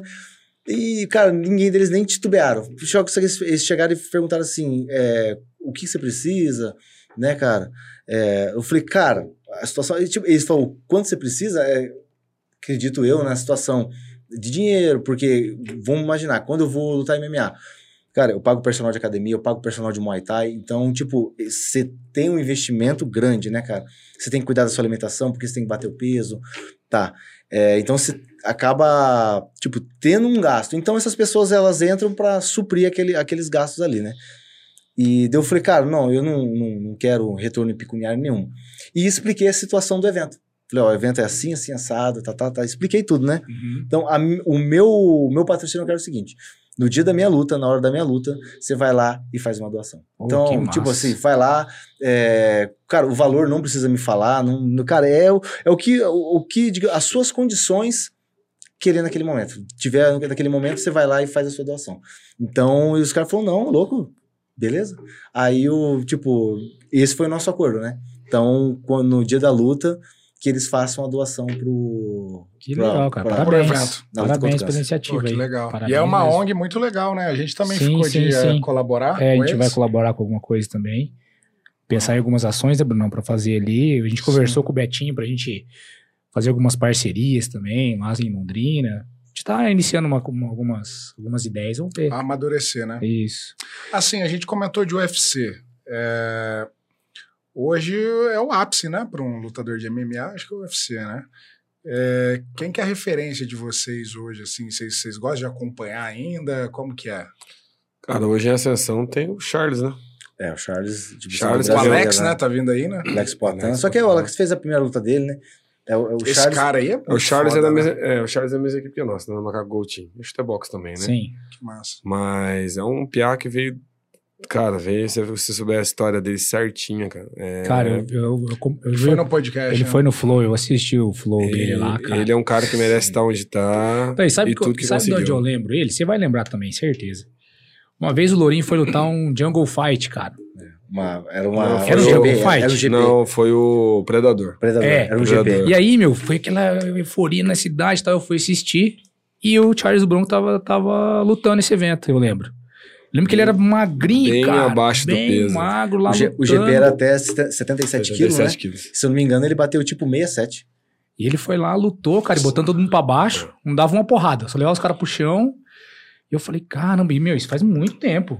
Cara, se eu tiver errado, 2007, 2008. Daí Faz foi, cara. muito tempo isso, cara. Eu lembro disso. por- 2009, mais Porque eu fui acompanhar a luta do Lourinho. E aí eu vi o molecão. Falei, rapaz, ele é moleque novo, cara. E ele ganhou, né, cara? Ganhou. Ganhou o GP. Ele ganhou. Cara, é um cara humilde, assim. Você não. Se você conversar com ele, assim, é um cara simples de tudo, cara. Simples de tudo, gosta de. Do, do, do, do- do- do- da chácara dele lá, dos cavalos dele lá, é um cara. Ele é bem humilde E mesmo, né? merece estar onde Que tá. no né? UFC tá invicto, não tá? Ah, Não. não. não, no Invicto não, mas as últimas lutas dele, cara, só lutam. Eu, se não me engano, nas últimas 10 ele ganhou 9. Se não me engano. É, e o Charles, ele, quando ele chegou na categoria no UFC, chegou nessa categoria, aí ganhou, perdeu, ganhou, perdeu, desceu. Aí, tipo, tomou um desacerto de alguns assim, aí subiu de novo, aí ele veio. Ele veio forte, em cara. ascensão. E tem É alguns, assim, que, que uma nova geração surgindo, vocês acompanham? Ou... É, essa, essa parte do contender, né? Baseado, falando novamente do UFC, né? Que, tipo, tá aparecendo lutadores que nunca apareceu, na, pelo menos não pra, pra mim, assim, né? Na mídia no Brasil, né, cara? E. Tanto é que, digamos, vamos pensar, né? O Poitin, por mais que ele, ele é um cara já mais velho, tem 34 anos, Uhum. ele é um cara novo no MMA. Se Sim. não me engano, foi a quinta luta dele agora. O, o que lutou comigo lá, o Sergipano, tá no UFC, cara. Tá no. Eu acho que ele vai pros top 10 ali, fácil ali. E, é, tanto é que ele, o Sergipano que o Magon lutou, é, o, Magon, o Magon quebrou o maxilar dele, né? Quebrou o maxilar dele. O Magon quebrou Nossa isso, e ele quebrou o braço do jacaré. O Sergipano quebrou louco. o braço do jacaré. Com- ele foi um negócio bem, bem estranho com o Sergipano. E o Trocando porrada, jogou, é quebrou o maxilar, finalizou. Eu com a mão quebrada, né, cara, lutando. Finalizou no triângulo. Aí ele, porra, eu falei assim. Com o maxilar quebrado? Começou a luta, ele veio trocar, acertei um jab um direto, ele caiu, e eu, com a- eu com a bati com a mão quebrada. Do jeito que ele caiu, eu caí na guarda dele. Você quebrou a mão Não, só peraí, na você já foi Não, lutar... já tava, já tava. já tava na minha mão. Você Eu não foi lutar osso, com a mão quebrada? Já, eu não tenho osso. eu fui, eu aceitei, fui. Aí eu acertei, ele caiu. E na situação ele não sabia, foi involuntário, né? Mas a mão tava doendo e ele apertou minha mão. Mas é, em vez de eu posturar e levantar, né? Quando ele apertou, cara, a dor foi, aí empurrou minha mão finalizou. Acabou a luta. Falei, ô, parabéns, cara. Ele fez assim. Você quebrou meu. Como é que falou? Você quebrou meu dente. Falei, não. Aí fez assim aqui, ó. Falei, falei, ah, você ganhou a luta, velho, de boa. Aí passou o dia da luta, aí ele tava lá com um gelinho na boca. Passou, na que era GP. em Ele semanas, ia né? de novo. aham. É, não no mesmo dia, mas Ah, no, sim. no outro evento, quem ganhava, continuava. Aí falou assim, ô, Magão, você não quer lutar? Eu falei, "Mas- não, cara, você quebrou o maxilar do, do Sergipano, aí vai ter que... Pô, outro lugar, foi luta. Aí foi de novo. Tá vendo que os caras brigam comigo? Pô, eu tô vendo, tô com 37 anos já, cara. Tem uns 4, 5 anos. Teixeira tem, tem 45? É, eu, e- eu e ela. É, agora quando, velho? Você Tem que tá com aproveitar. quanto, Teixeira? Tô com 33. Nunca na vida. Cheio de gracinha, né, velho? Não tem o peso, não tem a Eu, idade. eu não posso brincar, cara, porque a nossa amizade, eu falei pra eles, a gente foi. é, Nossa amizade pra quebrar, velho, não tem. A gente foi forjado na porrada, e Porrada, não cara. tem o que só. Na porrada E e um batendo não tem mais amizade. Tem, pô. Ele me agride todo dia. Não, né? fala assim, Não, não, na, digo, na hora do treino de é- soltar a mão Tem- no outro ali. Não tem, cara, porque é o seguinte, é... é, é, digamos assim, ele é meu melhor treino de MMA. Se eu machuco ele, É. numa situação boa, né? E até, às vezes, de forma involuntária, acabou. Eu não tenho treino. Se ele vem e, tipo, vai na maldade, entendeu? E, pô, é uma situação assim, ó, que pode... Vamos dar um exemplo. Pô, ele me encaixou uma chave de braço. Ele podia, tipo, ali limitou, né? Mas ele não, ele quer mostrar e eu, digamos assim, não, não, eu eu não- meu ego não deixa eu bater aqui, entendeu? E ele vai, vai e, puf, enverga meu braço, quebra meu braço. Pronto. Aí é eu três Acabou. meses parado e ele também bem sem treino, vai ter que caçar alguma coisa, entendeu? É, então, então a gente, cara, a gente faz um treino Duro, pesado, Duro. pesado, porém sempre um cuidando do outro. Sempre. E Aí- às vezes entra alguma coisa. Consciente. É, às vezes entra alguma coisa e fala, pô, velho. pô, Não, de boa, não, não, de boa, de boa. O outro já empurra ele, vamos uma gente- porrada, a rapaz. gente- Imagina quando entra uma mão dessa. Viu? Não, mas ó, a gente faz o mais real possível da luta. A gente tenta fazer o mais próximo possível. Só que assim, é, a gente tem. A, a- Mas aquele- até na força. Sim, a gente- ah, na MMA, a parte de. na- no- com a luva de MMA, a gente segura mais. É, porque. Com a luva de é- boxe, é caneleira, a gente se né? solta É mais seca, né? porque É. caiu. A gente tem essa consciência no treino. Caiu. Pô, machucou, não de boa, né? Não machucou. A maior índice de lesão é no treino. Então a gente tem que cuidar. Sim. Todo treino a gente tem que cuidar. Então, só que a gente faz o mais real possível da luta. Né? É tanto a parte da trocação, parte de chão, parte de MMA e tudo ali. Só que a luva de MMA a gente se cuida mais, porque é uma luva pequena. Uhum. E qualquer pancada nela corta, machuca. A gente não usa cotovelo no treino, a gente só simula. Né? E a gente vai trocando informação.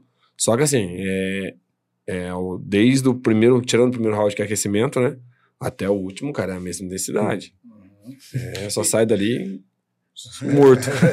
Sai, sangue. sai dali e fala assim: ah, não, eu tenho que trabalhar, ô, tem, tem que almoçar, cara, tem, que- tem outras coisas pra fazer. E, e como é essa questão do, você comentou do trabalho também, né? Como é conciliar assim o, o, o trabalho, né, com o, a preparação e até as lutas, porque exige uma preparação firme pré-evento, né? Graças a Deus, no meu trabalho ali, pessoal, que eu trabalho ainda observa ali, são meus patrões, eu não tenho que reclamar não, cara. Desde que eu entrei, sempre me apoia, vou viajar, é, é, me libero pra... No do treino em si, não, não- pra mim não atrapalha tanto, porque eu faço em horário de almoço. Eu tento treinar de manhã, treino treinar no almoço, vou treinar à noite. Sacrifício, sa- sacrifico o meu almoço pra poder treinar Uhum. né? E aí à noite a gente vai encaixando. Agora, em viagens de luta, é... quanto a isso, no meu trabalho, meus patrões são nota mil, porque nunca falaram nada. Fala aí a empresa, o nome. Observa as soluções, ao precisar de equipamento de segurança, compra comigo lá, que eu sou vendedor lá. Então, ó, né, os dois, lá, a Raquel e o Fábio, meu, são nota mil, cara. Eu, são pessoas, assim, maravilhosas que nessa que eu fiquei machucado mesmo, fiquei segunda, é, segunda feriado, né, terça, quarta, quinta, fiquei três dias em off. Você, ó, tá bem, não tá bem, como é que você tá? É, se não dá pra trabalhar, fica em casa.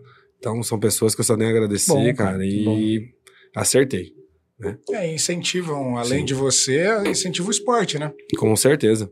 Né? É- É, e outra, eu tenho que me adaptar também, porque o- os horários do Teixeira também às vezes é diferente, né? Uhum. Então a gente acaba tendo que fazer uma adaptação meio doida, hein? É, eu, eu já trabalho por escala, né, cara? Então, é, tem dia, né? Igual hoje eu trabalhei, mas tem dia que eu. Então, eu tenho, aquele dia que eu não trabalhei, no outro dia eu tenho que suprir toda, tipo, toda a demanda. Então, tem dia que eu faço três, mas tem dia que eu faço seis treinos, né? E, Seis treinos Seis? no dia? seis Tá treinos. novo, Segunda-feira passada eu fiz 33 seis treinos. Eu quero ver com 37. Então, é, só que o que acontece, né? O, o- como que foi esses seis treinos, né? faça ali um pedal de manhã, alguma coisa assim, né, cara? É, aí fui dar aula, e nesse dar aula, além de você se movimentar junto com o aluno, no final, cara, é normal você ter aquele, Sim. aquele, aquele, aquele sparring ali, né, cara? Uhum. Aí depois fui, treinei, treinei musculação, depois voltei que tinha que atender outro aluno, e normal, você faz toda a preparação com ele e porrada no final. É, seis e meia, é, jiu-jitsu, lenha, é, aí, tipo, aqui- aquele dia foi só, só, só sparring mesmo, só porradão, né, cara?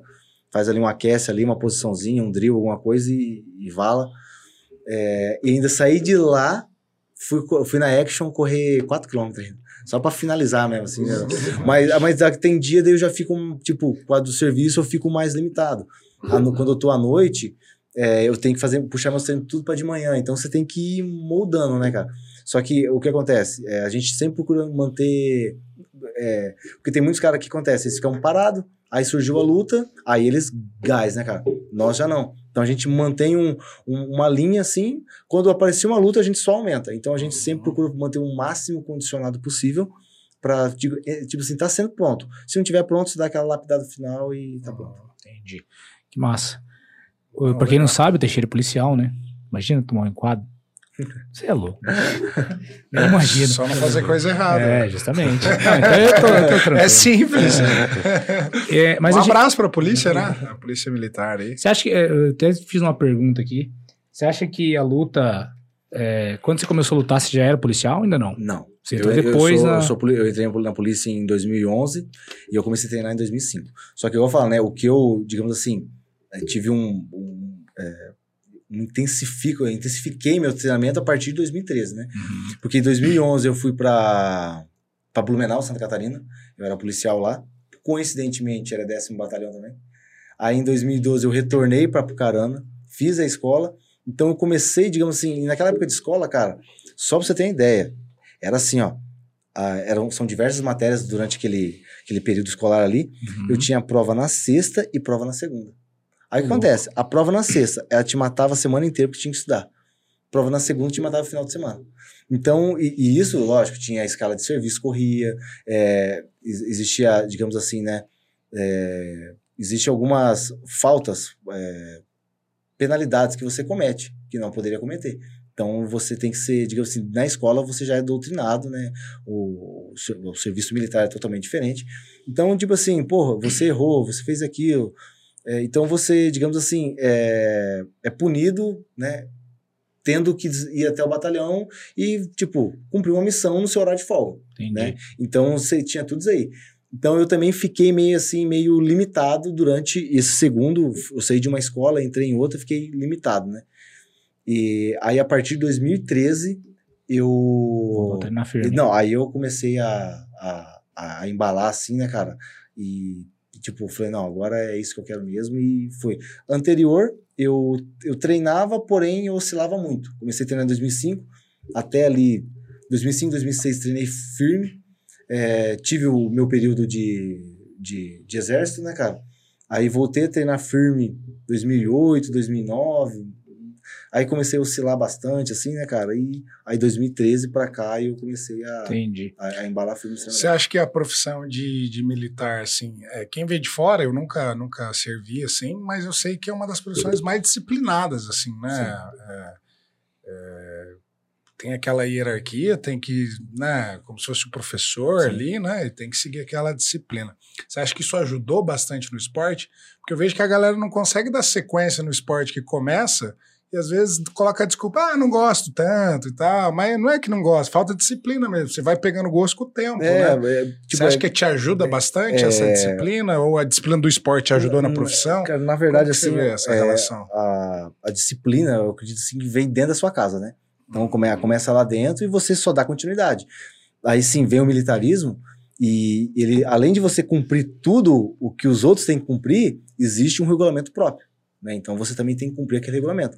Então, digamos assim, é uma pessoa que não pode cometer erros, porque esse erro te custa a sua vida, custa a vida de alguém. Então, realmente, então ele te deixa disciplinado para que você não cometa erros.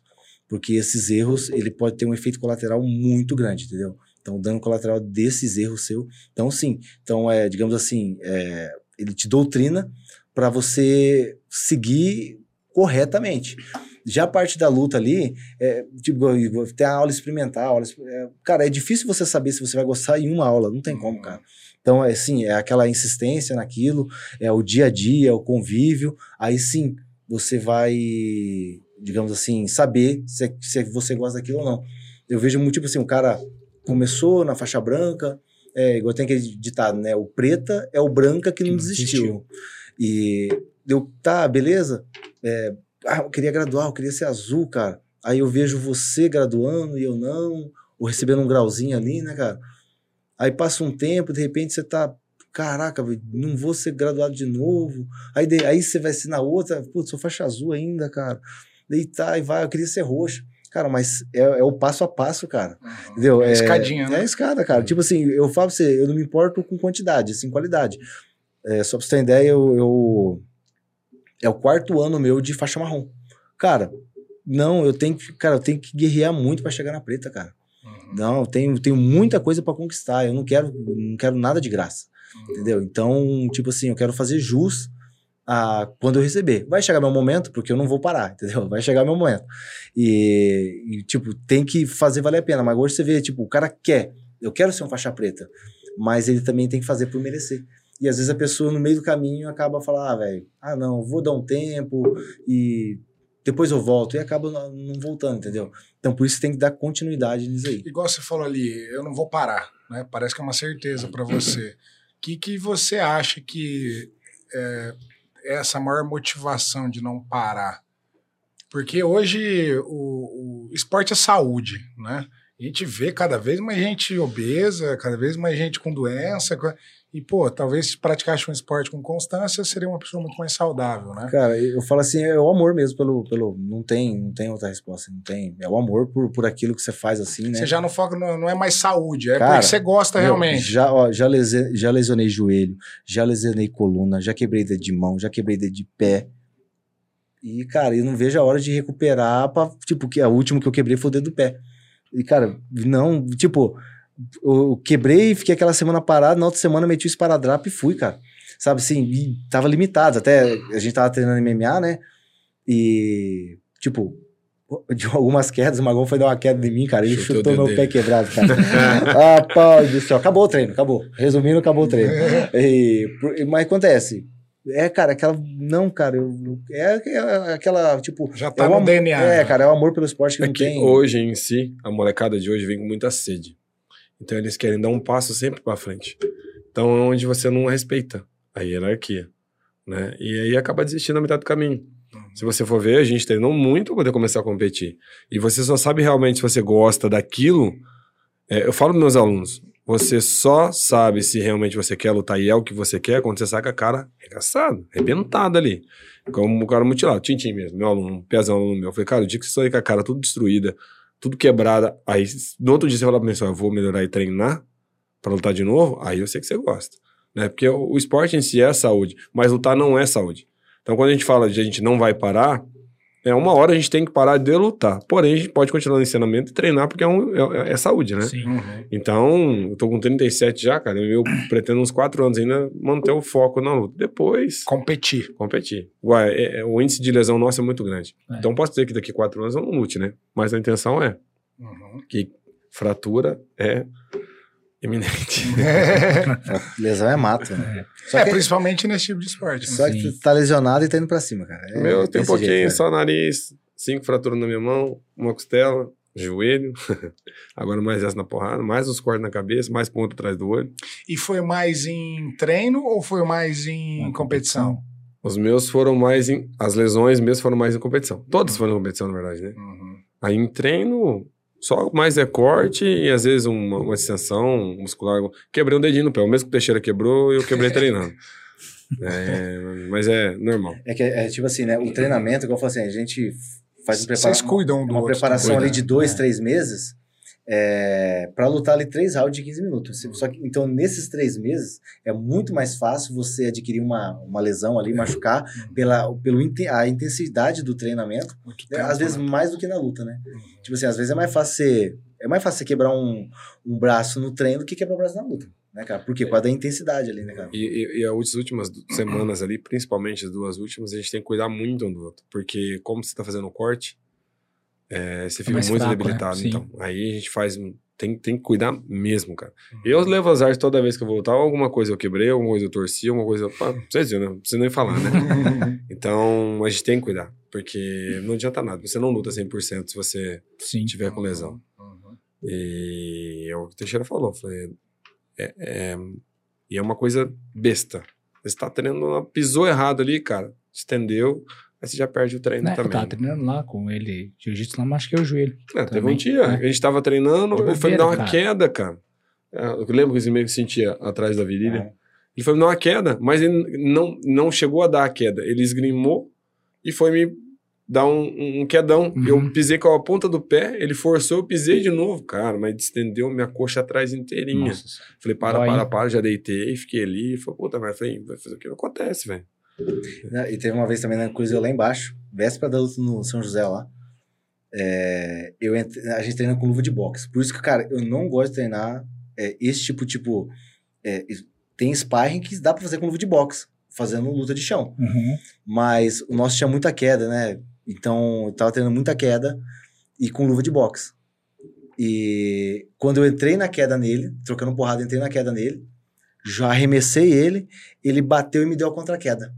Na hora que ele me deu a contra-queda, eu fui apoiar o meu, a mão no chão. Hum. Cara, e a luva de boxe, né? Que você tá com a mão, você apoia Sim, e estende a mão. Aberto. Cara, a luva de boxe escorregou no suor assim, ó. Ela abriu, cara.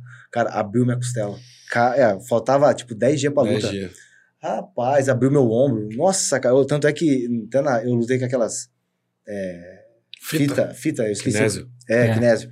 Aquele kinésio tape lá, eu lutei pra ver se melhorava, cara. Que ainda. Agora eu não lembro se foi o braço direito ou esquerdo. Porque véspera da luta, machuquei. Nossa. É, as cagadinhas do, do dia, né? Sempre. Aí pergunta, nós para? Não para.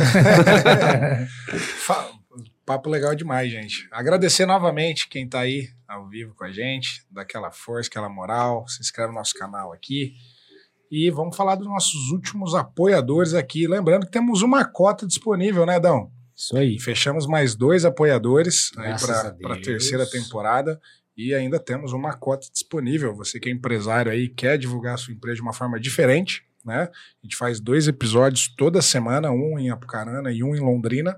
Então, já estamos no episódio 34, né, Dão? 34. A ideia é, pô, Lembrando que nosso site também já tá aí finalizando o site. Vamos Vamos, ter mais um lugar para anunciar aí os patrocinadores. no site vai ter nossos produtos, enfim. E o ano que vem tem muita coisa aí para surgir. Muita coisa para vir.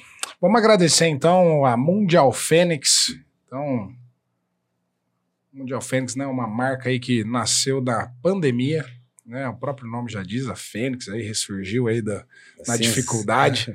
E a gente tem um projeto social com a Mundial Fênix, tá? Semanalmente a gente escolhe uma instituição aqui da nossa região para fazer doações de máscara. A gente sabe que a pandemia ainda não acabou, né? Graças a Deus estamos chegando na reta final aí, mas cada hora uma notícia nova, né? Pelo amor de Deus. Apareceu uma lá na África do Sul agora, enfim, a gente nunca sabe o que, que, que, que vai acontecer, mas enquanto não acaba, a gente tem o apoio de, da Mundial Fênix, né, com as máscaras, então a gente ajuda algumas instituições, já foram mais de 20 instituições, né, Dão?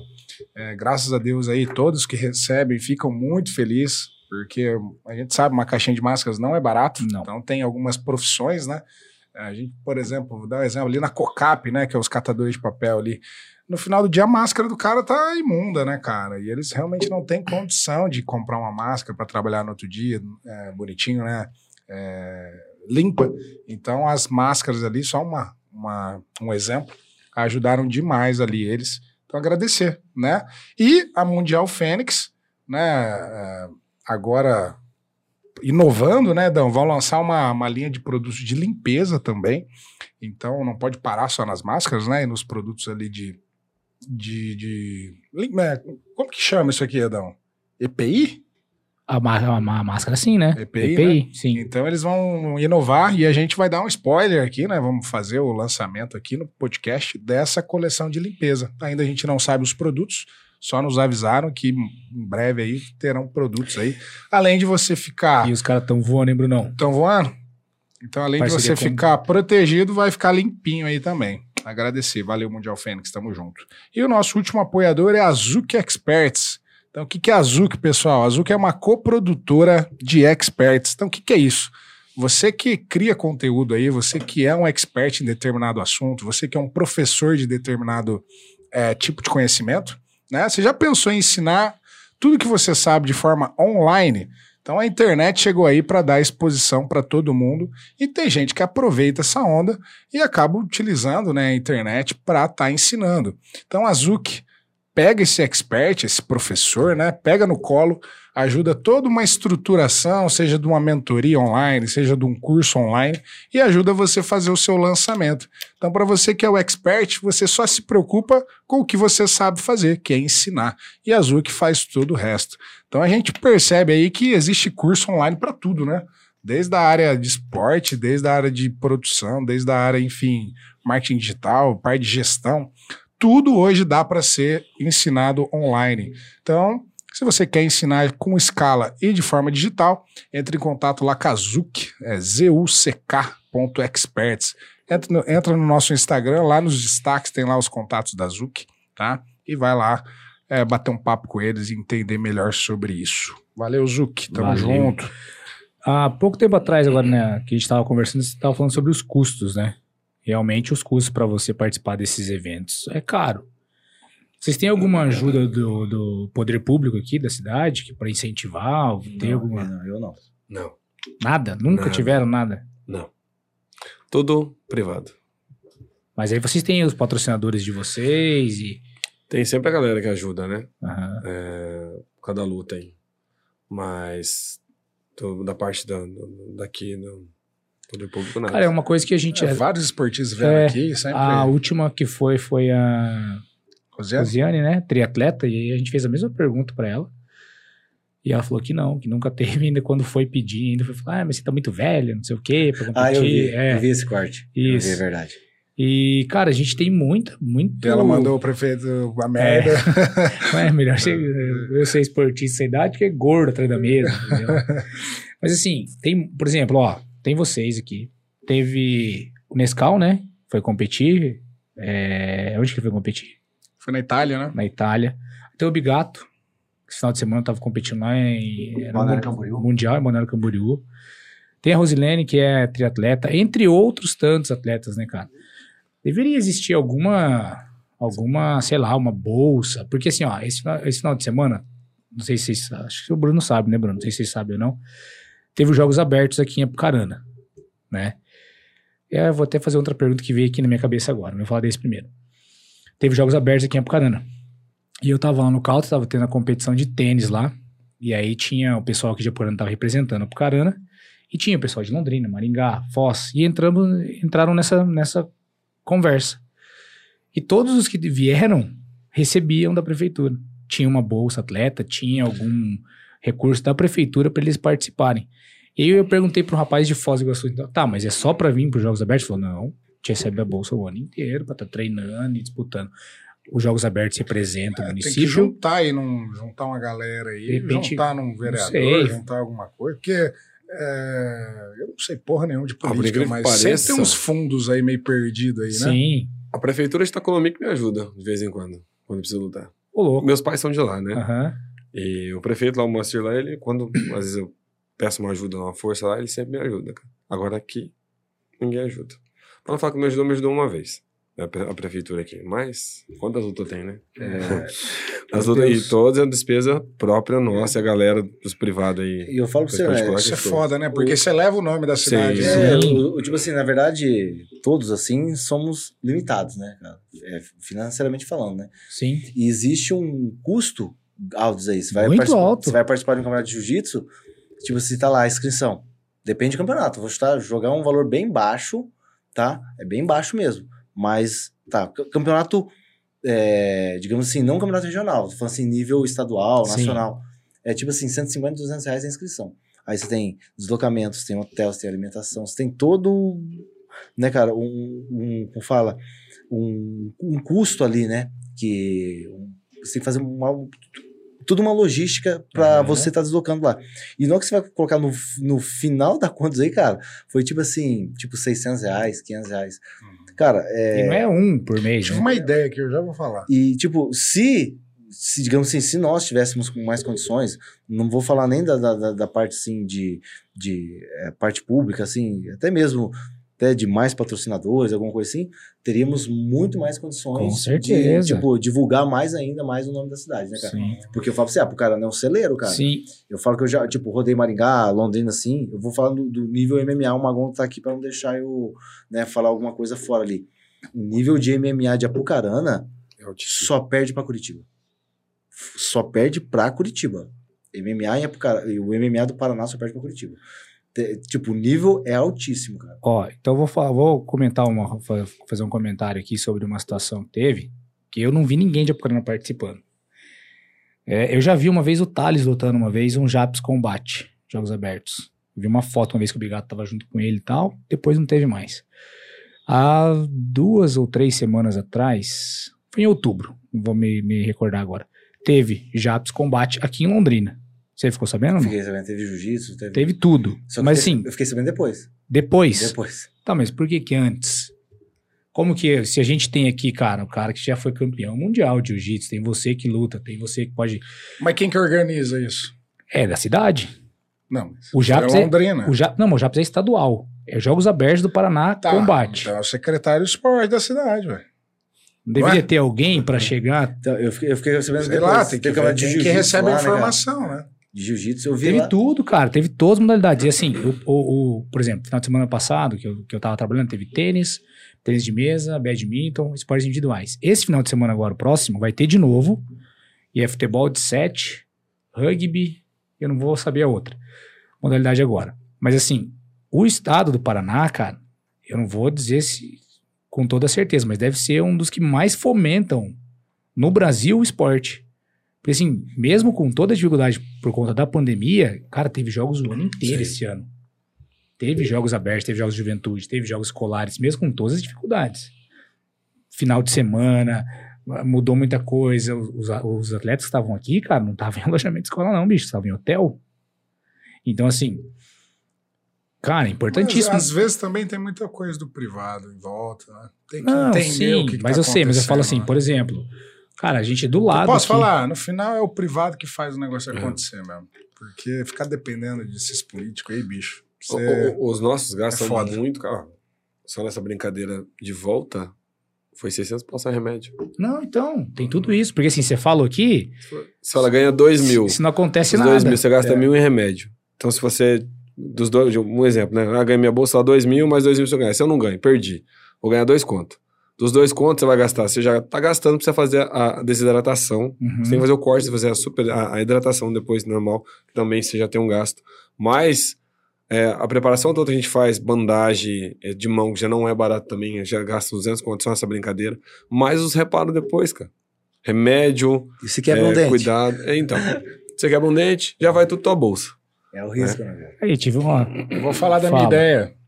É... é que eu não gosto de político, cara. Então eu já tento, assim, pensar numa ideia voltada pro privado para Aham. resolver, porque ficar dependendo, você vai ter que ir lá passar uma carta, daqui a pouco o prefeito muda, daqui a pouco o secretário-geral mesmo, daqui a pouco ele vai ajudar quem ajuda ele, e aí não, não vai para frente.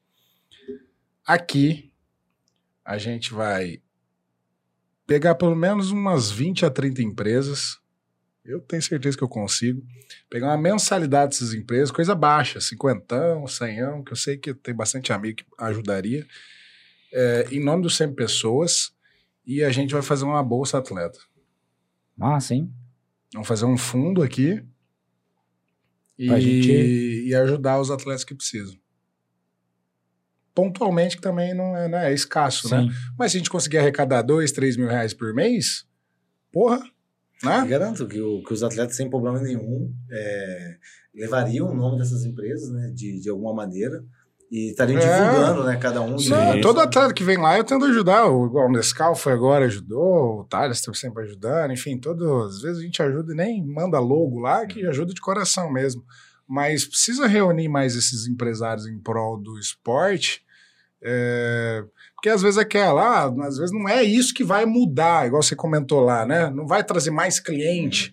Mas, cara, na cabeça do empresário, ter uma boa ação intrinsecamente ajuda ele. Não, é igual é tipo, no, no final das contas, ajuda o cara. é, talvez o, o nosso esporte não contribua com aquela empresa. né? Talvez aquele cara que queria ajudar o atleta, ele não tem condições de ajudar o atleta.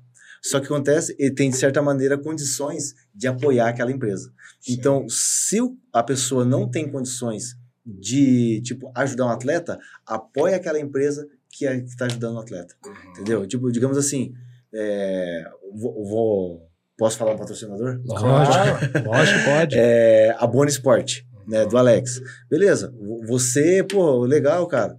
Então, digamos assim, você sabendo que a Boni é uma patrocinadora, você falou assim, eu preciso comprar uma camiseta. Vou dar um exemplo assim, né, cara? Uma bermuda, uma calça jeans, um sapato. Não, vou lá na Boni, porque a Boni ajuda um amigo meu, digamos assim, né, cara? Sim. Então, naquela é, eventual necessidade de você comprar algum material de uso particular ali, você vai naquela empresa que ajuda o atleta, entendeu? E assim faz, se torna, de E certa maneira, bem, né, você cara? tá ajudando uma- Sim. um atleta, né? E, cara, o universo conspira ao favor, assim. Igual Sim. eu falei, por mais que não ajuda no cliente final lá, vai ajudar. Eu não sei que hora, mas quando você ajuda o outro, cara, uma hora vem, né? Então, compromisso? Sim. Tinha até uma outra ideia fazer também, isso, então, cara, você falou porque Vou completar essa ideia sua, é então. fácil. Eu tenho um amigo meu, que é o Emerson, não sei se ele vai estar assistindo aqui, um abraço, Emerson. Cara, o cara é fenômeno em desenvolver projetos. Ele que desenvolveu o projeto do Nescau, é, ele cadastrou um projeto, não vou lembrar agora é, o nome do projeto, mas ele conseguiu é, um recurso bom para o Nescau para ajudar ele nessa, nessa, nessa viagem dele. Acho que foi o Black que era o treinador dele, né? É, o Black até ligou pra ele. Ele falou: Ô, Éder, eu acabei de falar com o Black aqui, cara, o cara me agradecendo e tal. Vou, con- vou conversar com ele pra gente tentar fazer também dessa forma. Porque eu sei que existe uma comissão aqui em Apucarana que, do esporte que tem um dinheiro lá pra destinar aos, aos esportes. Então, compromisso fechado? Tranquilo, vamos conversar Fechou. sobre isso. Fechou. Assim, pra gente pegar a reta final aí, galera, é, qual que é o sonho ainda do esporte pra vocês? Pode falar? Pode falar? Meu sonho, cara, o- Calma aí, deixa eu pensar antes. na verdade, eu vivencio o esporte todos os dias. Então, pra, pra mim, tipo, já é uma é um prazer, então já é um, digamos assim, é um sonho realizado, né, cara? Mas fala assim, cara, um pouco chegar assim, ó, lógico, né, existe muito sofrimento ainda, né? Muita muita coisa pra acontecer. Fala assim, não, agora, eu vou te eu vou, eu vou realizar seu sonho agora. O que você quer ser? Eu falo, eu quero ser campeão mundial de jiu-jitsu. Faixa preta. faixa preta, faixa marrom, eu quero ser, né? Eu quero, digamos assim, na minha categoria, eu, o cara fala assim, não, esse, no, na categoria dele, ele é o melhor lutador do mundo. Então, tipo, é, é, tipo assim, é, é, é um sonho, assim, particular mesmo, né, cara? Então, se eu vou conseguir, não sei, mas que eu vou tentar, eu vou tentar. Até quando eu tiver gás, eu vou tentar, pode ter certeza. Show. Que massa. Cara, o sonho, meu. sonho audacioso. Sim, Tem que ser, né, pô? tem, sempre. Cara, sonhar grande, sonhar pequeno, e Dá dar o um mesmo trabalho. trabalho. Trabalho. Ah, o meu sonho, cara, eu vivencio todo dia. Treinando com meus amigos, fazendo o que eu gosto. Eu lembro que quando eu iniciei, eu não vou falar nome de pessoas, mas muita gente falou assim pra mim que eu tinha que desistir do que eu fazia porque não ia dar em nada. Cara, não dá muita coisa, não. Eu Gosto porque eu amo, porque eu gosto, né? Mas eu acho que eu calei a boca de muita gente aí. Muita gente que não acreditava, muita gente que falava que ia ser só um sonho. Eu lembro que meu mestre Alcide falava assim: ó, você vai passar dificuldade, vai passar, às vezes até necessidade, que eu já passei no começo. É, Mas você não pode desistir, que é onde você tem vontade pra querer mais. E eu posso falar, cara, que lá atrás, Teixeira prova disso, eu era um Zé Ruela que começou a cutucar a esquerda ali, ó. Começando num, num campeonatinho amador. Primeira luta minha de K1, eu apanhei igual um condenado, que eu saí com o peito aberto, as pernas roxas, eu deitei na cama e falei assim, meu, isso que eu quero pra minha vida. Né, E dali pra frente, cara, só fui evoluindo, só fui crescendo. Tinha um foco que era bater no cara que me bateu. Nunca lutei com ele, meu amigão. meu amigão, Fábio Alberto de Curitiba, o cara monstro na trocação. Nunca lutei com ele depois. Subi de peso, ele ficou. Mas isso me motivou dia a dia. Então, pra mim, cara, minha motivação no esporte é, é eu estar podendo fazer o que eu faço com meus amigos, treinando todo dia. É uma coisa que eu amo fazer. E eu tenho comigo o seguinte: se o Teixeira, campeão, quer ser campeão mundial de jiu-jitsu, pra mim, cara, eu quero lutar na minha categoria, pode ser quem for, posso estar tiozão, mas eu quero lutar com os melhores. Né? Luta MMA mesmo, jiu-jitsu não é muito minha praia, né? Eu tomo puxão dele, tomo puxão do bigato. Mas eu quero lutar com os melhores, cara. Independente se ganha, se perde, eu gosto, tô ali porque eu amo. Então isso pra mim já. Viver o já- esporte. Sim, todo dia. É, aí eu tô aqui, eu tô, tô inchado aqui, cara. Não vejo a hora de falar, meu, me dá umas porradas aí. Tem que segurar dois meses. Eu, eu- a minha primeira luta de Vale Tudo foi em 2006, né? 2006, é verdade. Comecei a treinar em 2005, foi 2006. É, eu tinha 11 meses de, de treino. Né? Quando eu recebi o convite, porra, me. Meu, cara, eu me caguei todo, cara, de medo. Falei, Só que ó, por exemplo, eu tive que falar que aceito. Sim. Porque era muito, tipo, muito feio eu falar que não, entendeu? Eu, meu, falei, falei que aceito, mas com, porra, medo pra caramba. Lutei com um amigo do Magon, Cleverson. Ah, o Cleverson, É, o. É, e o, o Cleverson na época era faixa marrom de kickbox, né, cara? Eu lembrei uma história. É, hã? Eu lembrei de uma coisa da, da minha primeira luta de boxe chinês também. né? Aí eu, a- a- eu fiz a luta com o principal. A principal era do Lucas Rota. né, ele lutou com. Ah, cara, não lembro. Não lembro. Ele lutou com um cara de Maringá, não, não sei. E. Aí, cara, o, o Cleverson trocador, né, cara? E a gente treinou bastante chão, né? E aí eu finalizei o Cleverson num triângulo, cara. Ó, que massa. Cara, a, a- a sensação Rapaz, já da tomei um triângulo vitória, ali, viu? cara. A sensação da vitória, assim, ela, é, ela não tem preço, cara. Maria. Homem não bate, rapaz. Aperta o pescoço, mas não tem pescoço, né? Você vai apertar o quê? Ele não, não bate, velho. O homem é ruim. É ruim. Isso é ruim. É, o cara tá falando, é, só eu sei.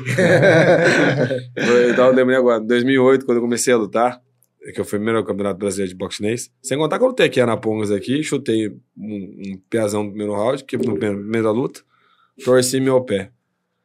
Foi lá, engessei, olha que loucura, velho. Fui lá, pomada, engessei fita, fui descer pro banheiro, escorreguei, torci o pé de novo. E o cara que lutar comigo, eu falei assim, pô, machucou? Ele falou, não, não, tá beleza. Nocaute ele com chute na cabeça, com o pé, mesmo pé que tava zoado. Nossa. Foi lutar o brasileiro. Lembro o Gilberto, meu parceiraço, velho, mora em Brasília.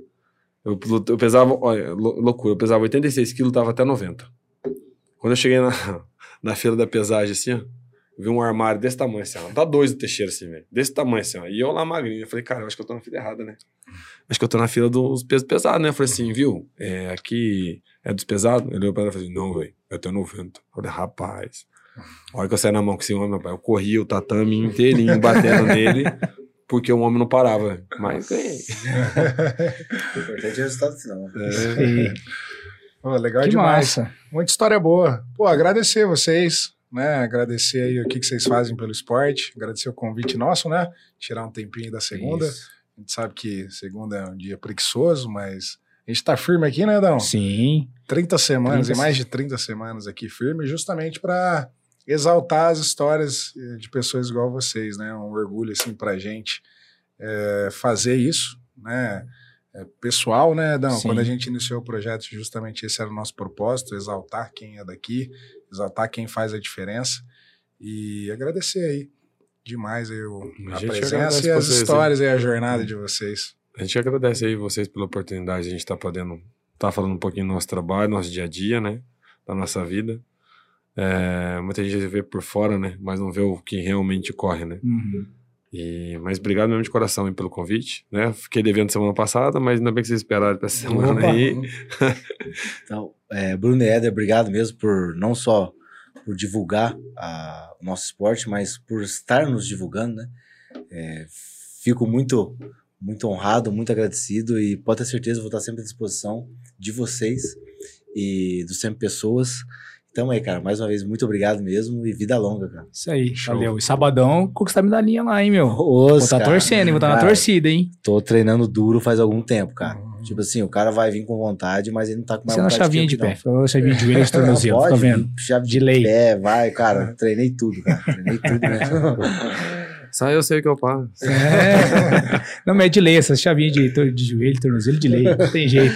A gente hora que estrala os olhos, a hora que faz assim, ó. Aí passa aí, eu falo assim, Corre. calma aí, calma aí. Isso é. Beleza? Então, pessoal, agradecer quem acompanhou a gente aí até agora. Inscreve no nosso canal durante a semana, a gente vai estar soltando os cortes aí. Temos o canal de cortes também. Então se inscreve lá, É, segue a gente no Instagram. A gente tava batendo quase 1.500 seguidores também, cara. E dá uma força pra gente. A gente tem aí 30 dias. Vamos colocar aí 30 dias. Pra gente bater mil inscritos no YouTube, cara. E é Vamos você. bater, vamos bater. E é você aí que tá em casa, aí que tá acompanhando a gente. É você que vai poder nos ajudar. Beleza? Muito obrigado a todo mundo que acompanhou a gente. Porque no final serão sempre. Pessoas. Valeu! Valeu.